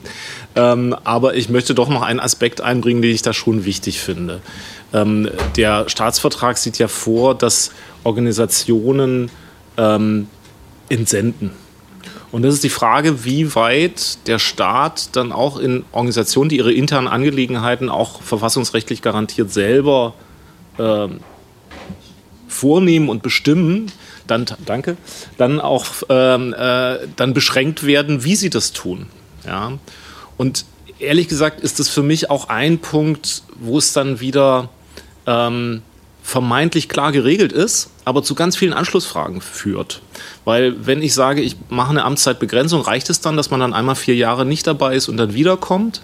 Ähm, das kann ja, das kann ja auch eine Möglichkeit sein und so weiter. Das ist dann wieder nicht geregelt. Und das haben wir an vielen Stellen, finde ich, in diesem Staatsvertragsentwurf, dass wir vermeintlich was klar regeln, aber hinterher kommen dann immer noch andere Fragen. Und so finde ich, ist es mit der Amtszeitbegrenzung auch. Die kommt vermeintlich klar daher, greift tief in Entsendeorganisationen ein und äh, ist am Ende dann doch nicht so klar, wie sie daherkommt. Deswegen wäre ich da eher dagegen. Herr Wicker, bitte. Ja, ich sehe das auch kritisch, obgleich, äh, also ich kann auch vorausschicken, ich, das wird meine letzte Periode hier sein, dadurch, dass die Handwerkskammer Berlin sich mit den Brandenburger Kammern den Sitz teilt, sind wir eh nur alle vier Jahre dran und in acht Jahren werde ich vielleicht gerade schon ein bisschen was anderes machen. Insofern rede ich jetzt nicht für mich selber, aber ich glaube ehrlich gesagt, insbesondere vor dem Hintergrund, ähm, wenn man sich vorstellt, dass jemand sehr langjährig, vielleicht sagt man auch bis hin in die Spitzenposition wie Vorsitz ähm, unterwegs ist. Und wenn man sich auch mal vorstellt, dass es ja auch Leute im Rundfunkrat geben kann, die sehr, sehr jung hier reinkommen, dann finde ich ehrlich gesagt eine Amtszeitbegrenzung auf drei Perioden nicht so wahnsinnig schlau, wenn man sich das vorstellt. Und von dem Hintergrund sehe ich das eher kritisch. Es ist immer schön, wenn man sagt, wir mischen immer mal gerne durch, aber gerade vor dem Hintergrund langjährig aufgebaute Expertise, vielleicht in jungen Jahren hier reingekommen, Deshalb sehe ich es bei den Gremien kritisch und ich sehe es mindestens genauso kritisch bei einem, bei einem Hauptamt wie der Intendanz, weil da muss ich jetzt auch ehrlich sagen, wenn wir uns vorstellen, jemand nimmt jung einen Job an oder so mitteljung, dann ist es in der Tat eine Frage, ob man den, ob man dann wirklich die besten Leute findet, wenn man weiß, nach dreimal ist Schluss. Und insofern vielleicht gleich zu dem anderen Punkt auch noch meine Einschätzung, aber das ist ja ein Stück weit, glaube ich, auch in der Stellungnahme gewürdigt, die ich im Übrigen auch sehr unterstreiche. Dankeschön, Herr Professor. Ja, ich plädiere auch für eine Begrenzung, weil ich einfach in vielen Gremien, in denen ich bin, gemerkt habe, dass es ähm, diesen Gremien gut tut. Und ich verstehe das Argument mit der Expertise, aber für mich deutet so ein Argument einfach darauf hin, dass wir als Gremium noch nicht gut genug ausgestattet sind, diese Expertise im Gremium zu halten und nicht an einzelne Mitglieder zu binden. Also ich plädiere stark dafür, dass wir eine, sobald wir das können, eine, auch eine Reform unserer Ausstattung, unserer, ähm, wie soll ich sagen, ähm, Expertise als Gremium steigern und nicht die Expertise von einigen wenigen äh, uns darauf nur verlassen können. Und äh, dann glaube ich, wenn das gegeben ist, dass wir die Expertise dem ganzen Gremium, also für das ganze Gremium da ist, äh, dann sind acht Jahre äh, genug Zeit und dann ist eben auch Zeit für jemand Jüngeren. Das Argument, wenn Jüngere reinkommen, sollten die doch bitte länger bleiben. Das hieße ja, dass es ähm, auf lange, lange Zeit dann eben nur eine Person wäre für eine Organisation. Insofern plädiere ich dafür, äh, acht Jahre als Beschränkung zu. Äh, unterstütze ich diese Forderung. Danke. Gibt es da noch weitere Beiträge zu? Dann ist die Frage, wie wir mit diesem offenen Diskurs umgehen. Es gab, wenn ich es wahrgenommen habe, zwei ähm, Aussagen für eine Veränderung ähm, des, ähm, des Entwurfs im Staatsvertrag bei diesem Punkt. Zwei, die gesagt haben, wir sollten es ändern, äh, soll, es, sollte, es sollte so ähm, auch umgesetzt werden. Gibt es aus diesem Gremium den Wunsch, ähm, dass eine, eine Anmerkung in, den, in, den, ähm, in die Stellungnahme aufzunehmen? Das müssten wir dann nämlich beschließen. Okay, das können wir so auch machen. Ähm, dann stimmen wir darüber ab, wer zu dem Thema Amtszeitenbegrenzung gemäß Paragraph 12 Absatz 4, ähm, wer ist für die im Entwurf des, Staats, des vorliegenden Entwurfs des Staatsvertrages vorgesehene Begrenzung, der möge bitte jetzt die Hand heben. Bürger, für die Begrenzung. Drei oder auf, auf drei, zwei Wahlperioden oder drei Wahlperioden? So wie es ist, also ich beziehe mich jetzt auf das, was im, im Staatsvertrag Entwurf drinsteht, wie ich es auch vorgetragen habe, auf maximal drei Amtszeiten. Das, was in dem Entwurf, ich, ich stimme hier nur ab einerseits über das, was im Staatsvertragsentwurf drinsteht und ähm, dann kann man, wenn es keine Mehrheit dafür gibt, gucken, ähm, welche, wie man, welchen, welchen, welchen Antrag es dann gibt. Also, wer ist für die Begrenzung der Mitgliedschaft auf maximal drei Amtszeiten, so wie es weiter ausformuliert im Paragraph 12 Absatz 4 des Entwurfs des ähm, Rundfunkstaatsvertrages drinsteht, der möge bitte jetzt die Hand heben.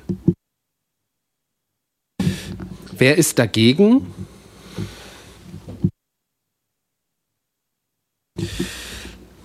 Wir haben elf Ja-Stimmen, neun Nein-Stimmen, Enthaltungen. Genau, es reicht die einfache Mehrheit. Elf ähm, Ja-Stimmen für die ähm, maximale drei Jahre Amtszeitbegrenzung, Nein, neun Nein-Stimmen, fünf Enthaltungen.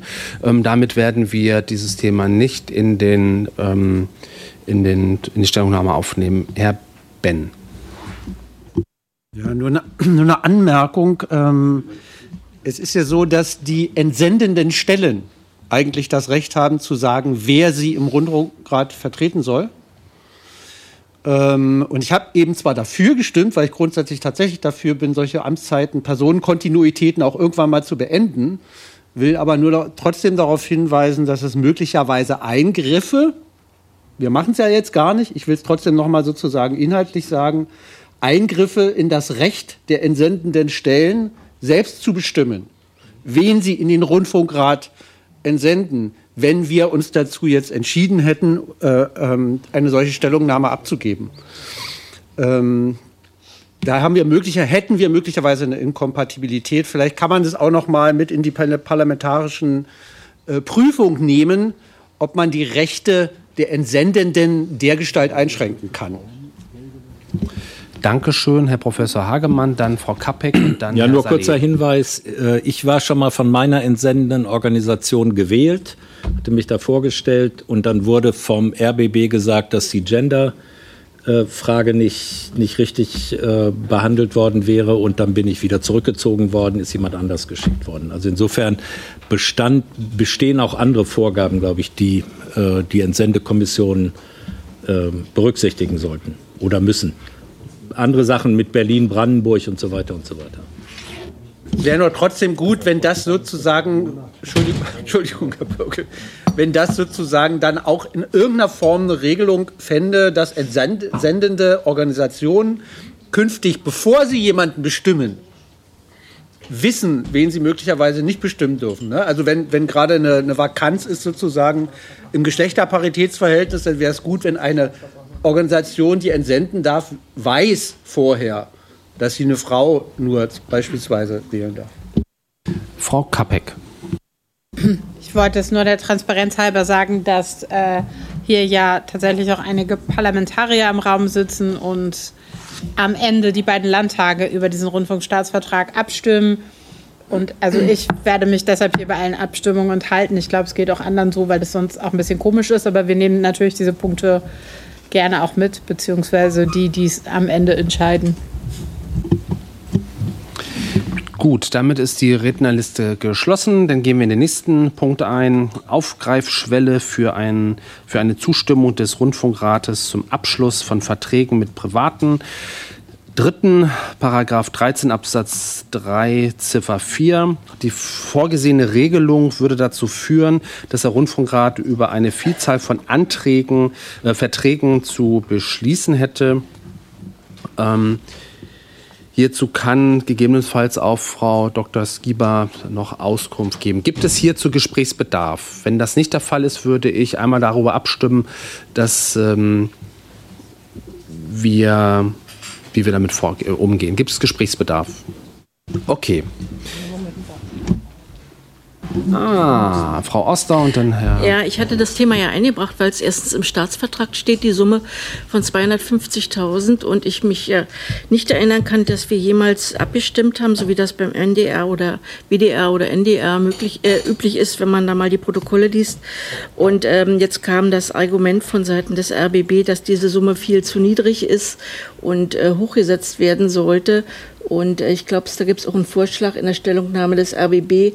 Aber prinzipiell müsste dieser Punkt nochmal geschärft werden, ähm, bei welchen Produktionsvolumen eine Zustimmung des Rundfunkrates ist. Die 250.000 sind sicherlich zu niedrig, aber eine höhere Summe äh, wäre sinnvoll. Da müsste sich der Gesetzgeber oder müsste man sich im Gesetzentwurf nochmal mit befassen.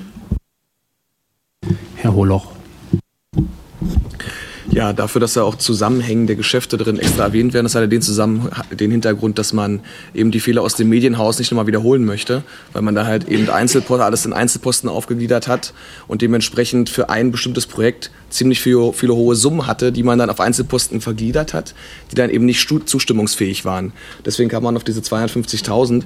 Ich würde sogar dafür plädieren, das auf 150.000 abzusenken und äh, dem Verwaltungsrat da hier noch mehr Rechte einzuräumen, um zukünftig solche Dinge überhaupt nicht mehr möglich sein zu lassen. Aber das ist jetzt eine Feinheit, darüber müssen wir jetzt, glaube ich, hier nicht diskutieren. Das werden wir dann in dem, im Hauptausschuss oder im Medienausschuss in Berlin dann wahrscheinlich beraten. Meiner Meinung nach müsste das auf 150.000 Euro abgesenkt werden. Gut, danke für die Beiträge. Jetzt nochmal zusammenfassend. Der, die, die, ja, gerne. Ich würde dazu äh, ganz gerne Folgendes sagen, Herr Holoch.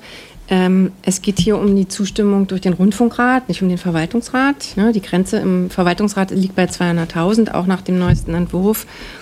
Und es geht hier auch nicht um Verträge wie etwa im Zusammenhang mit dem DMH, sondern ausdrücklich nur um angebotsbezogene Verträge. Und dieses Wort oder dieser Begriff Angebot ähm, ist ja ersetzt worden im letzten oder ist neu reingekommen im letzten ähm, Staatsvertrag und ähm, ersetzt sozusagen das Wort Programm.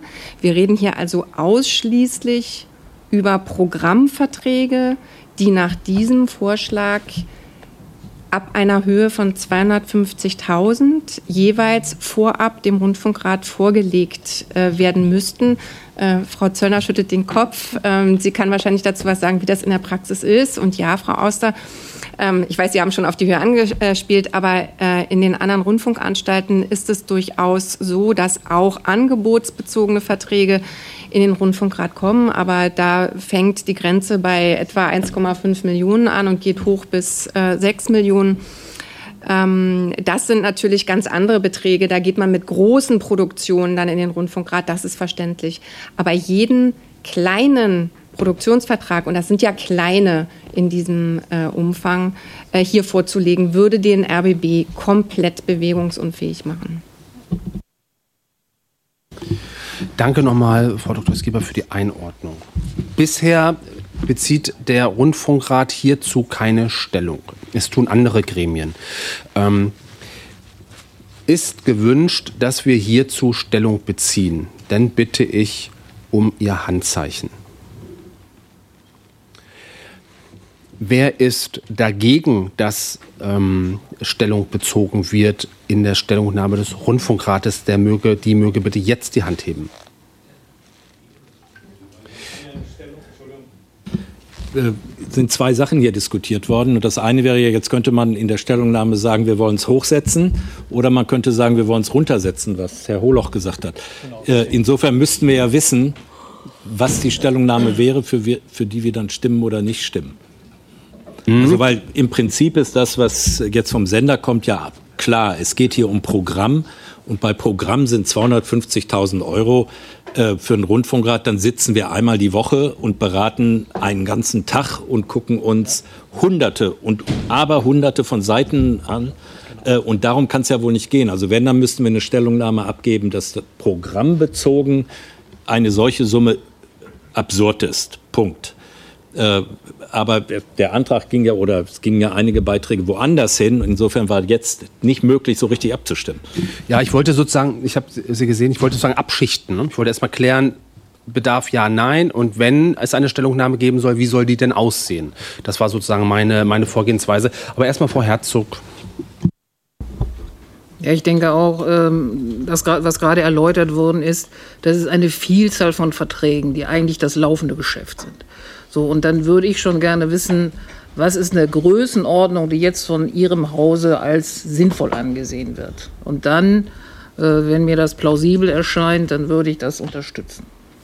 Kann aus dem Haus eine, einer etwas sagen? Ja, also das wird in den Häusern, soweit ich das weiß, unterschiedlich gehandhabt. Ich glaube, beim WDR gibt es tatsächlich die Grenze von sieben Millionen für ganz große, mehrteilige, fiktionale Projekte zum Beispiel. Wir haben in unserer Stellungnahme von 1,5 Millionen gesprochen. Das ist immer noch ähm, eine Größenordnung. Also ein Tatort und Polizeiruf kostet mehr inzwischen, deutlich mehr. Aber das wäre eine Größenordnung, äh, wir, wir haben, das sind für uns so besondere Projekte in dieser Dimension, dass wir das für angemessen erhalten haben.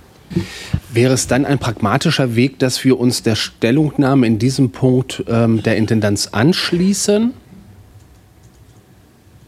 Also wenn denn da eine Mehrheit für da wäre, ne? das ist sozusagen klar. Da könnte man die, die Formulierung einfach machen, dass wir jetzt abstimmen, ähm, ob die, der Rundfunkrat sich in diesem Punkt der Stellungnahme ähm, der Intendanz anschließt. Das würde ich dann ich, ist erstmal offen gefragt. Das würde ich dann zur, zur Wahl stellen ähm, und das wäre ein Weg.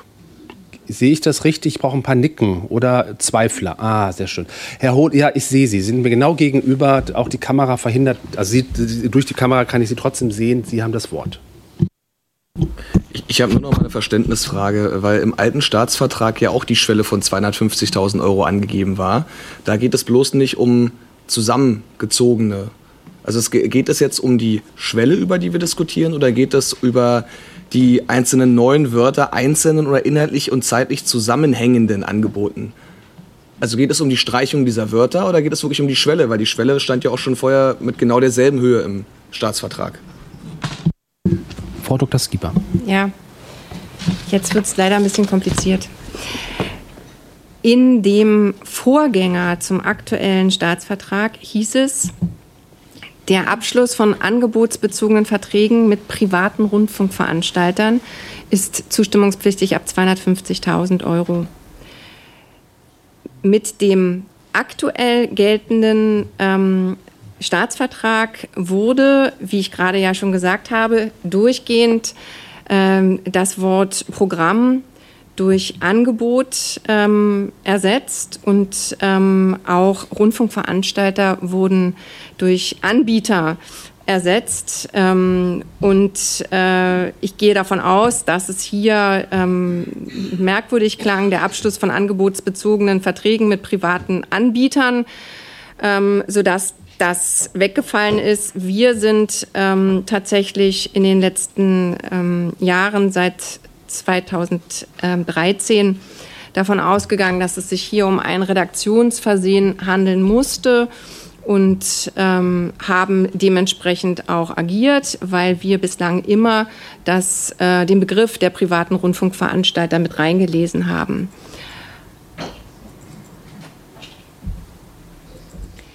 Wir sehen aber jetzt mit der Änderung, dass wir nicht mehr darauf äh, drängen würden, auch wenn wir es in unserer Stellungnahme dargelegt haben, dass es eigentlich wieder zum ursprünglichen Sinn und Zweck zurückkommen musste, weil die Regelung hatte einen ganz anderen Zweck. Also es ging um Verträge mit privaten Rundfunkveranstaltern und nicht allgemein um programmliche Verträge. Ähm, wir haben aber ähm, gesehen, dass ähm, wir aus Gründen der Transparenz doch ein Bedürfnis oder einen Bedarf sehen, für den Rundfunkrat bestimmte große programmbezogene Verträge äh, hier auch zu sehen vorab und zur Genehmigung vorgelegt zu bekommen und haben in der Erarbeitung der Stellungnahme dann die Position eingenommen, dass wir hier äh, diese Programmverträge ab einem Volumen von 1,5 Millionen vorlegen würden und das auch tun sollten, um hier eine Transparenz herzustellen. Genau, das wäre mir wichtig, einfach nochmal zu sagen, dass das sozusagen, was ich, was ich eben betont habe, also alles, was Transparenz ermöglicht und Kontrolle, äh, finden wir gut. Und da gehört das, ist einer der Punkte, der dazugehört. Frau Helm. Ähm, ich bedanke mich erstmal für die Ausführungen, die ich durchaus sehr, sehr spannend finde. Ähm, Ich habe daran anschließend die Frage, ob es sinnvoll wäre, dann auch die Summe zu splitten. Also das eine, was, das, äh, was alle Programmvolumen, äh, Programmvolumen ab 1,7 Millionen, sagten Sie, angeht und die Frage von privaten Einkäufen dann mit, einem, mit einer anderen Summe eine Grenze einzuziehen. Das ist ehrlich gesagt ein ziemlich guter Vorschlag, weil wir ähm, an der Stelle auch gezweifelt haben, was wir tatsächlich jetzt vorschlagen sollen. Und äh, tatsächlich ist es denkbar, das muss man dann aber ähm, die ähm, gesetzgebenden Organe äh, fragen, was das Ziel ist. Ähm, und ein, äh, der Abschluss von programmbezogenen Verträgen mit privaten Rundfunkveranstaltern kann man auch so belassen oder dann eben in der entsprechend modernisierten Fassung. Das ist, da, dem steht nichts entgegen. Ich habe noch eine Verständnisfrage. Was sind denn Geschäfte mit privaten Programmanbietern? Also jetzt nur als Beispiel. Sind das Ankäufe von Sendungen, die private Programmanbieter hergestellt haben? Sind das, also ich, ich verstehe im Moment nicht, was es praktisch ist. Ich kann Ihnen auch nicht sagen, was das praktisch ist, weil es kommt nicht vor. Ähm, das äh, sind ähm, ich weiß, dass aus der Zeit, wo es äh, die großen Konkurrenzen zwischen öffentlich-rechtlichen äh, öffentlich und privaten äh, Anbietern ähm, mit Argusaugen betrachtet wurde, wenn diese beiden Systeme Verträge miteinander abgeschlossen haben, ähm, möglicherweise auch um ähm, bestimmte Medienkonzentration, einer Medienkonzentration entgegenzuwirken ähm, sodass ich mir hierunter verstehen, äh, vorstellen würde, dass es um Verträge geht mit äh, privaten ähm, Anbietern, also mit privaten Fernsehveranstaltern.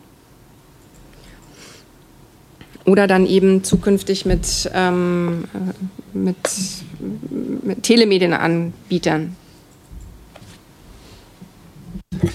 Herr Holoch.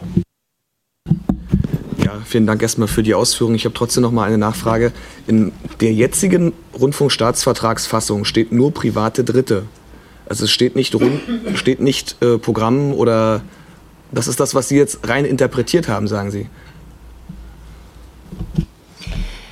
Das ist die Auslegung des Gesetzes, wenn man sich die Fassung 2003 und 2013 ansieht und sieht, dass durch, eine, durch die Veränderung der Inhalt komplett geändert wurde und es dazu weder eine Begründung noch einen sonstigen Hinweis gab, mussten wir davon ausgehen, dass es sich hier um ein Redaktionsversehen gehandelt hat.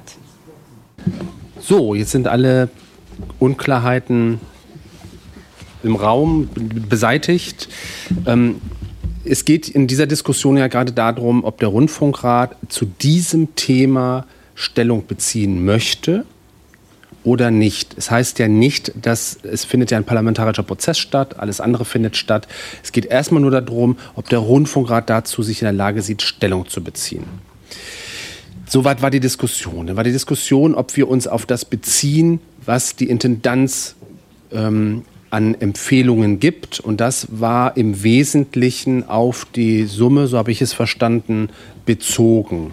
Da haben viele Rednerinnen gesagt, dass das praxisnah ist, dass das lebensnah ist, ähm, so vorzugehen. Nehme ich die Diskussion zu diesem Punkt richtig wahr, dann würde ich die Frage formulieren, ob wir es so machen, dass wir jetzt abstimmen, ob wir uns der Stellungnahme in diesem Punkt der Intendanz anschließen. Das würden wir in unsere Stellungnahme so einfach aufnehmen. Ich sehe keine großen Widerstände, dann gebe ich das, so wie ich es gerade gesagt habe, zur Abstimmung. Wer folgt diesem Vorschlag? Der oder die möge bitte jetzt die Hand heben. Wir haben 18 Ja-Stimmen. Wer ist dagegen? Wer enthält sich? 18 Ja-Stimmen und wie viel Enthaltung? Und fünf Enthaltungen. Dankeschön, dann werden wir das so in die Stellungnahme aufnehmen. Wir sind bei dem nächsten Punkt Verschiebung des Aufgabenbereiches ähm, zwischen Rundfunkrat und Verwaltungsrat, wie ich es schon angedeutet hatte, Paragraph 18 Absatz 2. Okay, Korrektur, sechs Enthaltungen. Ähm, Paragraph 18 Absatz 2. Ähm, hier ist eine Verschiebung in dem Entwurf des Staatsvertrages vorgesehen. Sie konnten sich alle dazu ein Bild machen. Möchte der Rundfunkrat hierzu Stellung beziehen? Ich frage jetzt einmal ziehe mal nur durch. Gab es nicht. Frau Ausdam. Bürgel, das ist ja in dem Punkt enthalten. Wir beziehen ja auch Stellung gegen die unserer, unseres Erachtens nach zu starken ähm, Eingriffe in, in programmliche Eingriffe und Organisationseingriffe. Und das, äh, diese Verschiebung fällt ja darunter mit der Festschreibung von Direktorenposten. Wir hatten eingangs die Diskussion und wir sprechen uns in der Stellungnahme dafür aus, also diese starken Eingriffe im nächsten Staatsvertrag, so wie es jetzt ähm, niedergeschrieben ist, nicht vorzunehmen. Gut, danke nochmal für die Ausführung. Dann komme ich zu dem nächsten Punkt und da bitte ich ähm, Herrn Dr. Offenberg, da vielleicht einige Sätze zu, zu sagen, weil das eine Initiative unter anderem von Ihnen aus der Arbeitsgruppe ist. Ja, vielen Dank, Herr Vorsitzender. Also wir haben ja im Rundfunkrat haben wir Vertretungen von den äh, christlichen Kirchen, wir haben Vertretungen der jüdischen Gemeinden und der Gedanke ist, äh, die Gesellschaft ist ja pluralistisch und es gibt mehrere äh, Glaubensbekenntnisse außer den äh, genannten. Und da war die, der Gedanke, die Möglichkeit äh, zu berücksichtigen, dass es die alevitische Gemeinde äh, für Berlin und Brandenburg eine weitere Religionsgemeinde wäre, die eingeladen wird, die entsenden kann. Äh, der zweite Vorschlag ist ja, bezieht äh, die Sinti und Roma äh, nochmal pluralistische Gesellschaft, eine wohl sehr geschundene äh, soziale, kulturelle Gruppe NS verfolgt und ähm, drängt auch selbst nach äh, Vertretung. Äh, das heißt, wir wissen also, dass der Wunsch da besteht und auch in den Senats, also Senats- und Staatskanzleien dieser Wunsch vorgetragen wurde. Daher äh, zu versuchen, sozusagen die Diversität punktuell in diesen beiden äh, Gruppen zu erweitern. Es geht Gesundheit, es geht es geht bei diesem Punkt darum, ob der Rundfunkrat dazu Stellung bezieht. Es geht sozusagen nicht um die Inhalte, um, den, um, den, um, den, um die Notwendigkeit etc., sondern die Frage, ob der Rundfunkrat dazu Stellung nehmen will, so ähm, wie Herr Dr. Offenberg es vorgetragen hat. Herr Holoch. Also ich würde empfehlen, das nicht in die Stellungnahme mit aufzunehmen, aus folgenden Gründen. Zum einen, das Gremium ist, bis jetzt, ist jetzt schon sehr, sehr groß. Und ähm, wenn es inhaltliche Diskussionen zu bestimmten Themen gibt, könnten die, ziehen die sich. Und es ist natürlich auch schwer, äh, Diskussionen zu führen, wenn zu viele Teilnehmer dabei sind. Der Staatsvertrag sieht ja jetzt schon vor, dass der Rundfunkrat um einen weiteren Sitz erweitert wird. Der Vorschlag jetzt des Rundfunkrates würde ja darauf abzielen, dass wir zum Schluss drei weitere Personen hier am Tisch hätten, die zusätzlich mitdiskutieren. Und ähm, ich denke nicht, dass das zielführend und sinnvoll ist, um das Gremium funktionabel zu halten. Ferner sehe ich es als, nicht als Aufgabe des Rundfunkrates an, ähm, den Parlamenten vorzulegen, wie er selbst gestaltet sein sollte. Also im Sinne von, im Sinne der Mitgliedschaft. Ich denke, da sollte der Rundfunkrat keine Empfehlung abgeben. Gibt es weitere Meinungsäußerungen? Dann würde ich ab, Herr Feuerschütz. Na, ich hätte gerne eine Gegenrede, weil ich finde äh, durchaus, äh, dass wir das Recht haben, äh, für marginalisierte Gruppen einzutreten äh, als Rundfunkrat. Also ich würde mal sagen, sonst wären wir mit der Gleichberechtigung von Mann und Frau auch noch ein Stück weit zurück, hätten wir uns dafür nicht eingesetzt. Also das Recht steht uns durchaus zu. Frau Helm.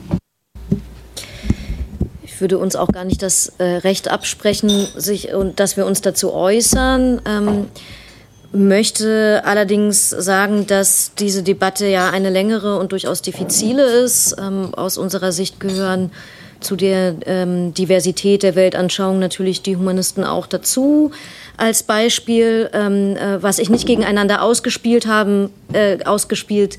Äh, äh, ich möchte nicht, dass sie gegeneinander ausgespielt werden. Dennoch denke ich, dass die Diskussion ein bisschen schwieriger ist, als diese beiden Gruppen hier namentlich zu nennen. Es gibt ja eine Formulierung äh, zur Erweiterung des Gremiums, die finde ich so an dieser Stelle auch richtig. Diese Debatte muss geführt werden. Ich befürchte bloß, dass wir sie hier an dieser Stelle äh, nicht abschließend führen können.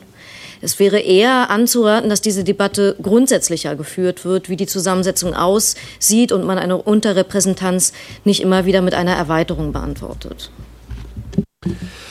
Dankeschön für diese Einordnung. Ich möchte jetzt versuchen, auf, auf dieser Basis dieser Einordnung jetzt einmal diesen Punkt abzuschließen. Das bedeutet nicht, dass wir uns inhaltlich positionieren etc., sondern ähm, wie Frau Helms unter anderem vorgeschlagen hat, die Diskussion muss eigentlich woanders geführt werden. Es gibt einen freien Platz ähm, etc. Ich, ich lasse jetzt abstimmen, ob der Rundfunkrat zu diesem Thema wie Herr Dr. Offenberg es eingebracht hat, Stellung beziehen will. Nochmal wichtig, es geht nur um diesen Akt, ob der Rundfunkrat dazu Stellung beziehen will, nicht wie er oder sie dazu inhaltlich stehen. Wer ist der Meinung, dass ähm, das in den entsprechend ähm, dem, der Vorlage von Herrn Dr. Offenberg in die, ähm, in die ähm, Stellungnahme aufgenommen werden soll, der möge bitte jetzt die Hand heben. Das sind fünf Ja-Stimmen. Wer ist dagegen? Neun dagegen und Enthaltungen? Acht Enthaltungen. Damit wird dieser Punkt aus den eben genannten Gründen nicht in die Stellungnahme aufgenommen. Äh, ich würde gerne das, was Sie gesagt haben, das kann doch auch unsere Stellungnahme sein, oder? Tut. Es gibt ja im Entwurf eine ähm, Äußerung zur Erweiterung. Ich finde die, äh, also ich kann mich dieser anschließen.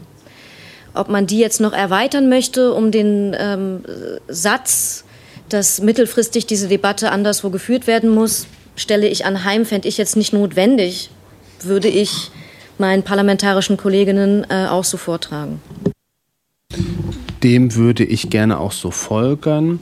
Damit ähm, können wir beim Tagesordnungspunkt 5 ähm, feststellen, dass der Rundfunkrat beschließt, die als Anlage zur Vorlage der beigefügten Stellungnahme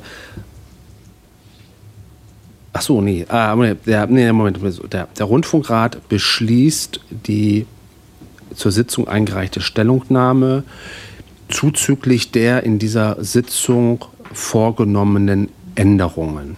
Können wir das so formulieren?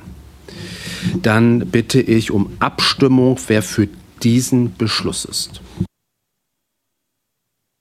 Ich habe noch eine Rückfrage. Wie gehen wir mit den Stellungnahmen um, die noch eingereicht wurden? Weil Sie haben geschrieben in Ihrem Papier, unten kann man, also.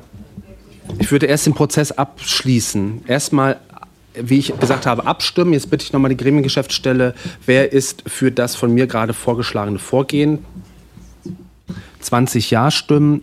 Wer ist dagegen? Wer enthält sich? Zwei Enthaltungen. Geht die Rechnung auf? Okay, damit ist der Beschluss so vollzogen. Herr Feuerschütz, nochmal.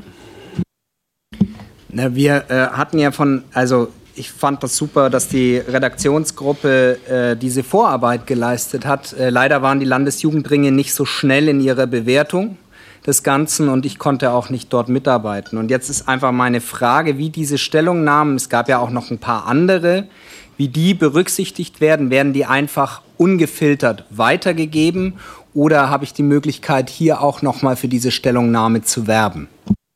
Die Entsendeorganisationen sind natürlich und die Angeschriebenen sind natürlich dafür verantwortlich, es weiterzuleiten. Ich weiß, dass die Kirchen das unter anderem gemacht haben, andere auch. Und so würde ich das ähm, in Ihrem Fall oder in den anderen Fällen auch empfehlen, vorzugehen, das an die beiden Staatskanzleien weiterzuleiten. Danke.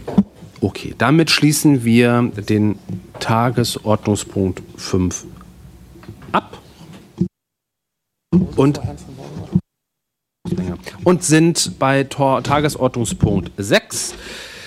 Diskussion sowie Beschlussfassung über die vorsorgliche Zustimmung zu dem Nachschieben von Frau Schlesinger verschuldeter wichtigen Gründe im Sinne des Paragraphen 626 Satz 1 BGB für den Wegfall und Widerruf des Anspruchs auf Zahlung von Ruhegeld in dem Klageverfahren der ehemaligen Intendantin Frau Patricia Schlesinger gegen den RBB Beschlussvorlage. Wir haben Herrn von Morgen geladen, eingeladen.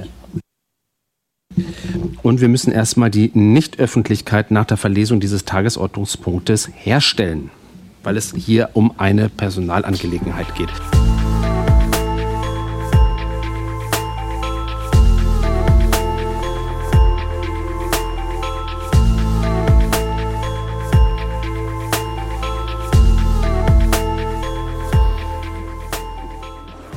Meine Damen und Herren, ähm, hiermit ist die Öffentlichkeit wieder hergestellt. Ich möchte mit ähm, einer kurzen Aussage den Top 6 ähm, abschließen. Der Rundfunkrat ähm, hat dem Nachschieben ähm, der wichtigen Gründe ähm, zugestimmt und ähm, nach langer Diskussion und, und, ähm, und äh, fachkundiger Information von der Kanzlei von morgen entsprechend zugestimmt. Ich gehe jetzt zu dem Top 7. Änderung des Rundfunkbeitragssatzes. Ähm, das ist ein Tagesordnungspunkt, den Frau Dr. Skiba kurz erläutert und ähm, den Beschluss auch vorträgt. Ja, danke. Was für eine Fallhöhe jetzt. Ich, ähm, ich äh, mache es auch ganz kurz. Ich äh, bitte, oder wir, der RBB, wir bitten Sie um Zustimmung zur Änderung ähm, der Satzung über das Verfahren zur Leistung der Rundfunkbeiträge. Die nennen wir kurz äh, die Beitragssatzung. Nach dem Rundfunkbeitragsstaatsvertrag äh, können die Rundfunkanstalten das Einzugsverfahren in einer Satzung äh, regeln. Das äh, ist auch passiert. Äh, einheitlich, das heißt, äh, dieselben Regelungen gelten in allen äh, Rundfunkanstalten, Landesrundfunkanstalten und ähm, diese mussten nunmehr geändert werden vor dem Hintergrund einer Entscheidung des Bundesverwaltungsgerichts, wo die Entscheidung gefällt werden musste, ob auch grundsätzlich der Rundfunkbeitrag bar bezahlt werden kann oder nicht. Bislang war das in der Satzung nicht vorgesehen, sondern nur die Möglichkeit per Überweisung ähm, per Überweisung äh, oder SEPA-Lastschrift. Der, ähm, der EuGH und das Bundesverwaltungsgericht haben entschieden, dass äh, das zwar grundsätzlich möglich ist, die Zahlungsumstände äh, einzuschränken, für den Fall, dass ein Beitragszahler aber nicht die Möglichkeit hat, ein Girokonto zu eröffnen und äh, deswegen keine Überweisung tätigen kann, muss man ihm oder ihr die Möglichkeit gewähren, seinen Beitrag auch bar zu zahlen. Und das wird jetzt in der Satzungsänderung umgesetzt. Und im Übrigen ist sie noch angepasst an den neuen äh, Medienstaatsvertrag und die Verweise sind entsprechend angepasst. Punkt. Schnell Ganz genug? herzlichen Dank für die knappe Ausführung. Es gibt keine Nachfragen. Damit würde ich den Beschluss vorlesen und Sie dann zur Abstimmung bitten. Gemäß Paragraph 9 Absatz 2 Rundfunkbeitragsstaatsvertrag in Vertre was, wie heißt das nochmal? Ähm, in Verbindung mit Paragraph 13 Absatz 2 Ziffer 3 RBB Staatsvertrag ähm, beschließt der Rundfunk Berlin-Brandenburg durch den Rundfunkrat die vorgelegte Satzung zur Änderung der Satzung des Rundfunk Berlin-Brandenburgs über das Verfahren zur Leistung der Rundfunkbeiträge vom 01.01.2017. Wer stimmt diesem Beschluss zu? Der und die möge bitte jetzt die Hand heben. Wer ist dagegen? Wer ist dagegen? Wer enthält sich? Damit ist dieser Antrag einstimmig angenommen. Wir danken Frau Dr. Skieber ganz herzlich für das Präsentieren und ähm, Einführen in das Thema. Mir ist gerade zugetragen worden, dass ähm, Frau Schucht und Herr Gollny einen Antrag auf Vertagung der weiteren Tagesordnungspunkte stellen. Möchte einer von Ihnen beiden das noch mal ausführen, Herr Gollny? Also mit Blick auf unsere Uhrzeit und der noch vor uns liegenden Tagesordnung und der Tatsache, dass wir ja schon relativ viele wichtige Punkte abgehandelt haben und ich die Sorge habe, dass wir hier gleich die Beschlussfähigkeit verlieren, weil ich glaube, äh, es gibt durchaus noch Leute, die heute noch nicht Feierabend haben nach Ende dieser Sitzung, äh, würde ich darum bitten und den Antrag stellen, dass wir die noch offenen Tagesordnungspunkte auf die nächste Sitzung vertagen. So, ähm, das ist ein Antrag, richtig? Über diesen Antrag müssen wir jetzt erstmal, ich habe die Handzeichen gesehen, dann ähm, Herr ähm, Holoch und dann Frau Mauersberger.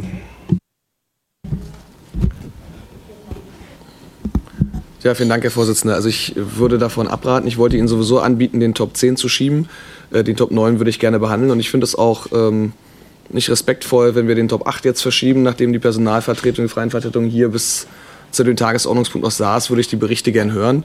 Und äh, ich denke, Frau Mausberger würde gern zu ihrem Top auch was sagen. Vor allem, wir sitzen sowieso in jeder Rundfunkratssitzung bis 21 Uhr. Also ich meine, wir haben beim nächsten Mal auch wieder viele Tagesordnungspunkte. Von mir aus können wir den Top 10 gern verschieben. Das ist jetzt äh, nicht so wichtig. Der Top 9 geht schnell. Da hätte ich eigentlich noch ein Anliegen, da will ich keine grundlegende Diskussion zum Thema führen.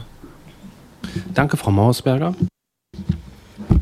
Ich äh, wäre auch gegen eine Verschiebung ähm, vor dem Hintergrund, dass wir gesagt haben, wir wollen ähm, unser Vorgehen oder die gesamte Intendantenwahl noch einmal im Rahmen einer, wir schaffen eine gute Fehlerkultur im RBB auswerten.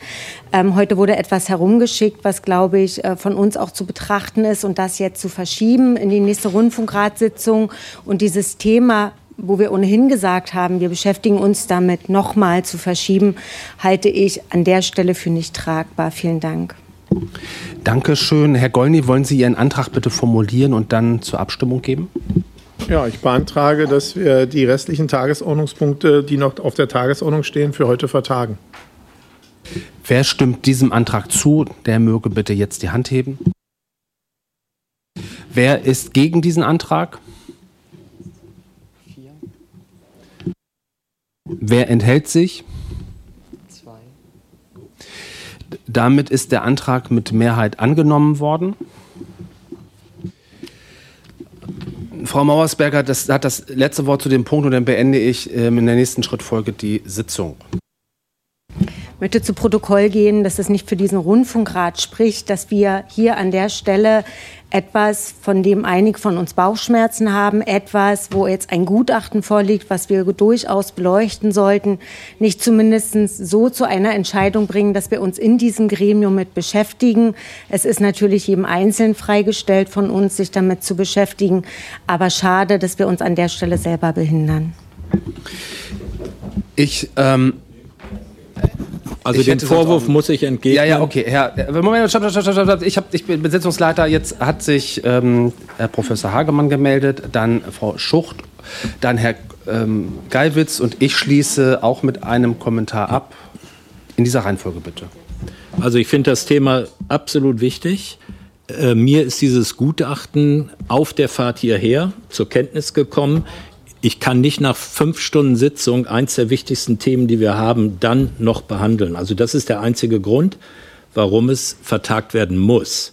Äh, selbst wenn wir nach drei Stunden dahin gekommen wären, hätte ich gesagt, wir können nicht über was diskutieren, was ich auf der Fahrt hierher in der S-Bahn überflogen habe. Das ist nicht gut. So. Frau Schucht. Ja, ähm, ganz ähnlich. Also es sollte nicht äh, jetzt äh, bedeuten, dass die anderen Tagesordnungspunkte wichtig, äh, unwichtig sind und dass wir denen jetzt keine Aufmerksamkeit schenken sollen, sondern eher ähm, genau so, dass wir eben mit gebührendem Möglichkeit, es zu lesen, dann darauf eingehen und das äh, thematisieren und gerne auch in einem extra Termin. Ähm, also dafür stehe ich gerne zur Verfügung. Herr Geiwitz ich will nur auch deutlich sagen, ganz im Sinne von dem, was nach der Wahl der Intendantin äh, Herr Saleh gesagt hat, nämlich wir brauchen eine neue Debattenkultur, finde ich auch soll das nicht heißen, dass wir dieses Thema nicht diskutieren. Ich finde gleichzeitig aber auch richtig, was Sie, Frau Mauersberger, damals gesagt haben. Es ist jetzt nach all den Abstimmungen und Divergenzen, die wir darüber hatten, auch über das Verfahren, geht es jetzt darum, den RBB und die neue Intendantin zu unterstützen. So, und in dem Spielfeld bewegen wir uns. Und das heißt nicht, dass es weg ist, sondern dass wir uns da auf der nächsten Sitzung natürlich damit beschäftigen. Danke schon dafür. Ich mache jetzt den, die letzte Kommentierung und schließe dann die Sitzung. Ähm, ich habe zu Beginn der Sitzung ganz klar und ganz deutlich gesagt, ähm, wie ich mir auch als, als Vorsitzender dieses Rundfunkrates vorstelle, wie wir weiter mit diesem jetzt gerade auftretenden Gutachten umgehen. Und ich habe ganz klar gesagt, dass das in die zu gründende Arbeitsgruppe geht, dass das dort besprochen werden soll. Und deshalb kann ich leider auch nicht dem folgen, was Frau Mauersberger aus ausgeführt hat, dass es ähm, nicht im Sinne des Rundfunkrates kein gutes Bild für den Rundfunkrat abgibt. Ganz im Gegenteil, wir werden uns damit befassen, genauso wie wir gesagt haben, dass wir auch eine neue äh, Wahlordnung ähm, entwerfen wollen. Das heißt, es ist nicht vergessen, sondern es ist klar platziert ähm, und wir werden spätestens in der nächsten Rundfunkratssitzung über die Themen ähm, sprechen. Und am Ende des Tages ist es hier auch natürlich ein demokratisches Gremium, das per Mehrheit sagen kann, ähm, ob eine Sitzung beendet wird, weil man auch ähm, die Inhalte nicht mehr in Ruhe ähm, debattieren kann. Ich danke Ihnen allen. Ich danke Ihnen allen für das Kommen und die Ausdauer und ähm, wünsche Ihnen einen guten Heimweg und ähm, einen guten Nationalfeiertag.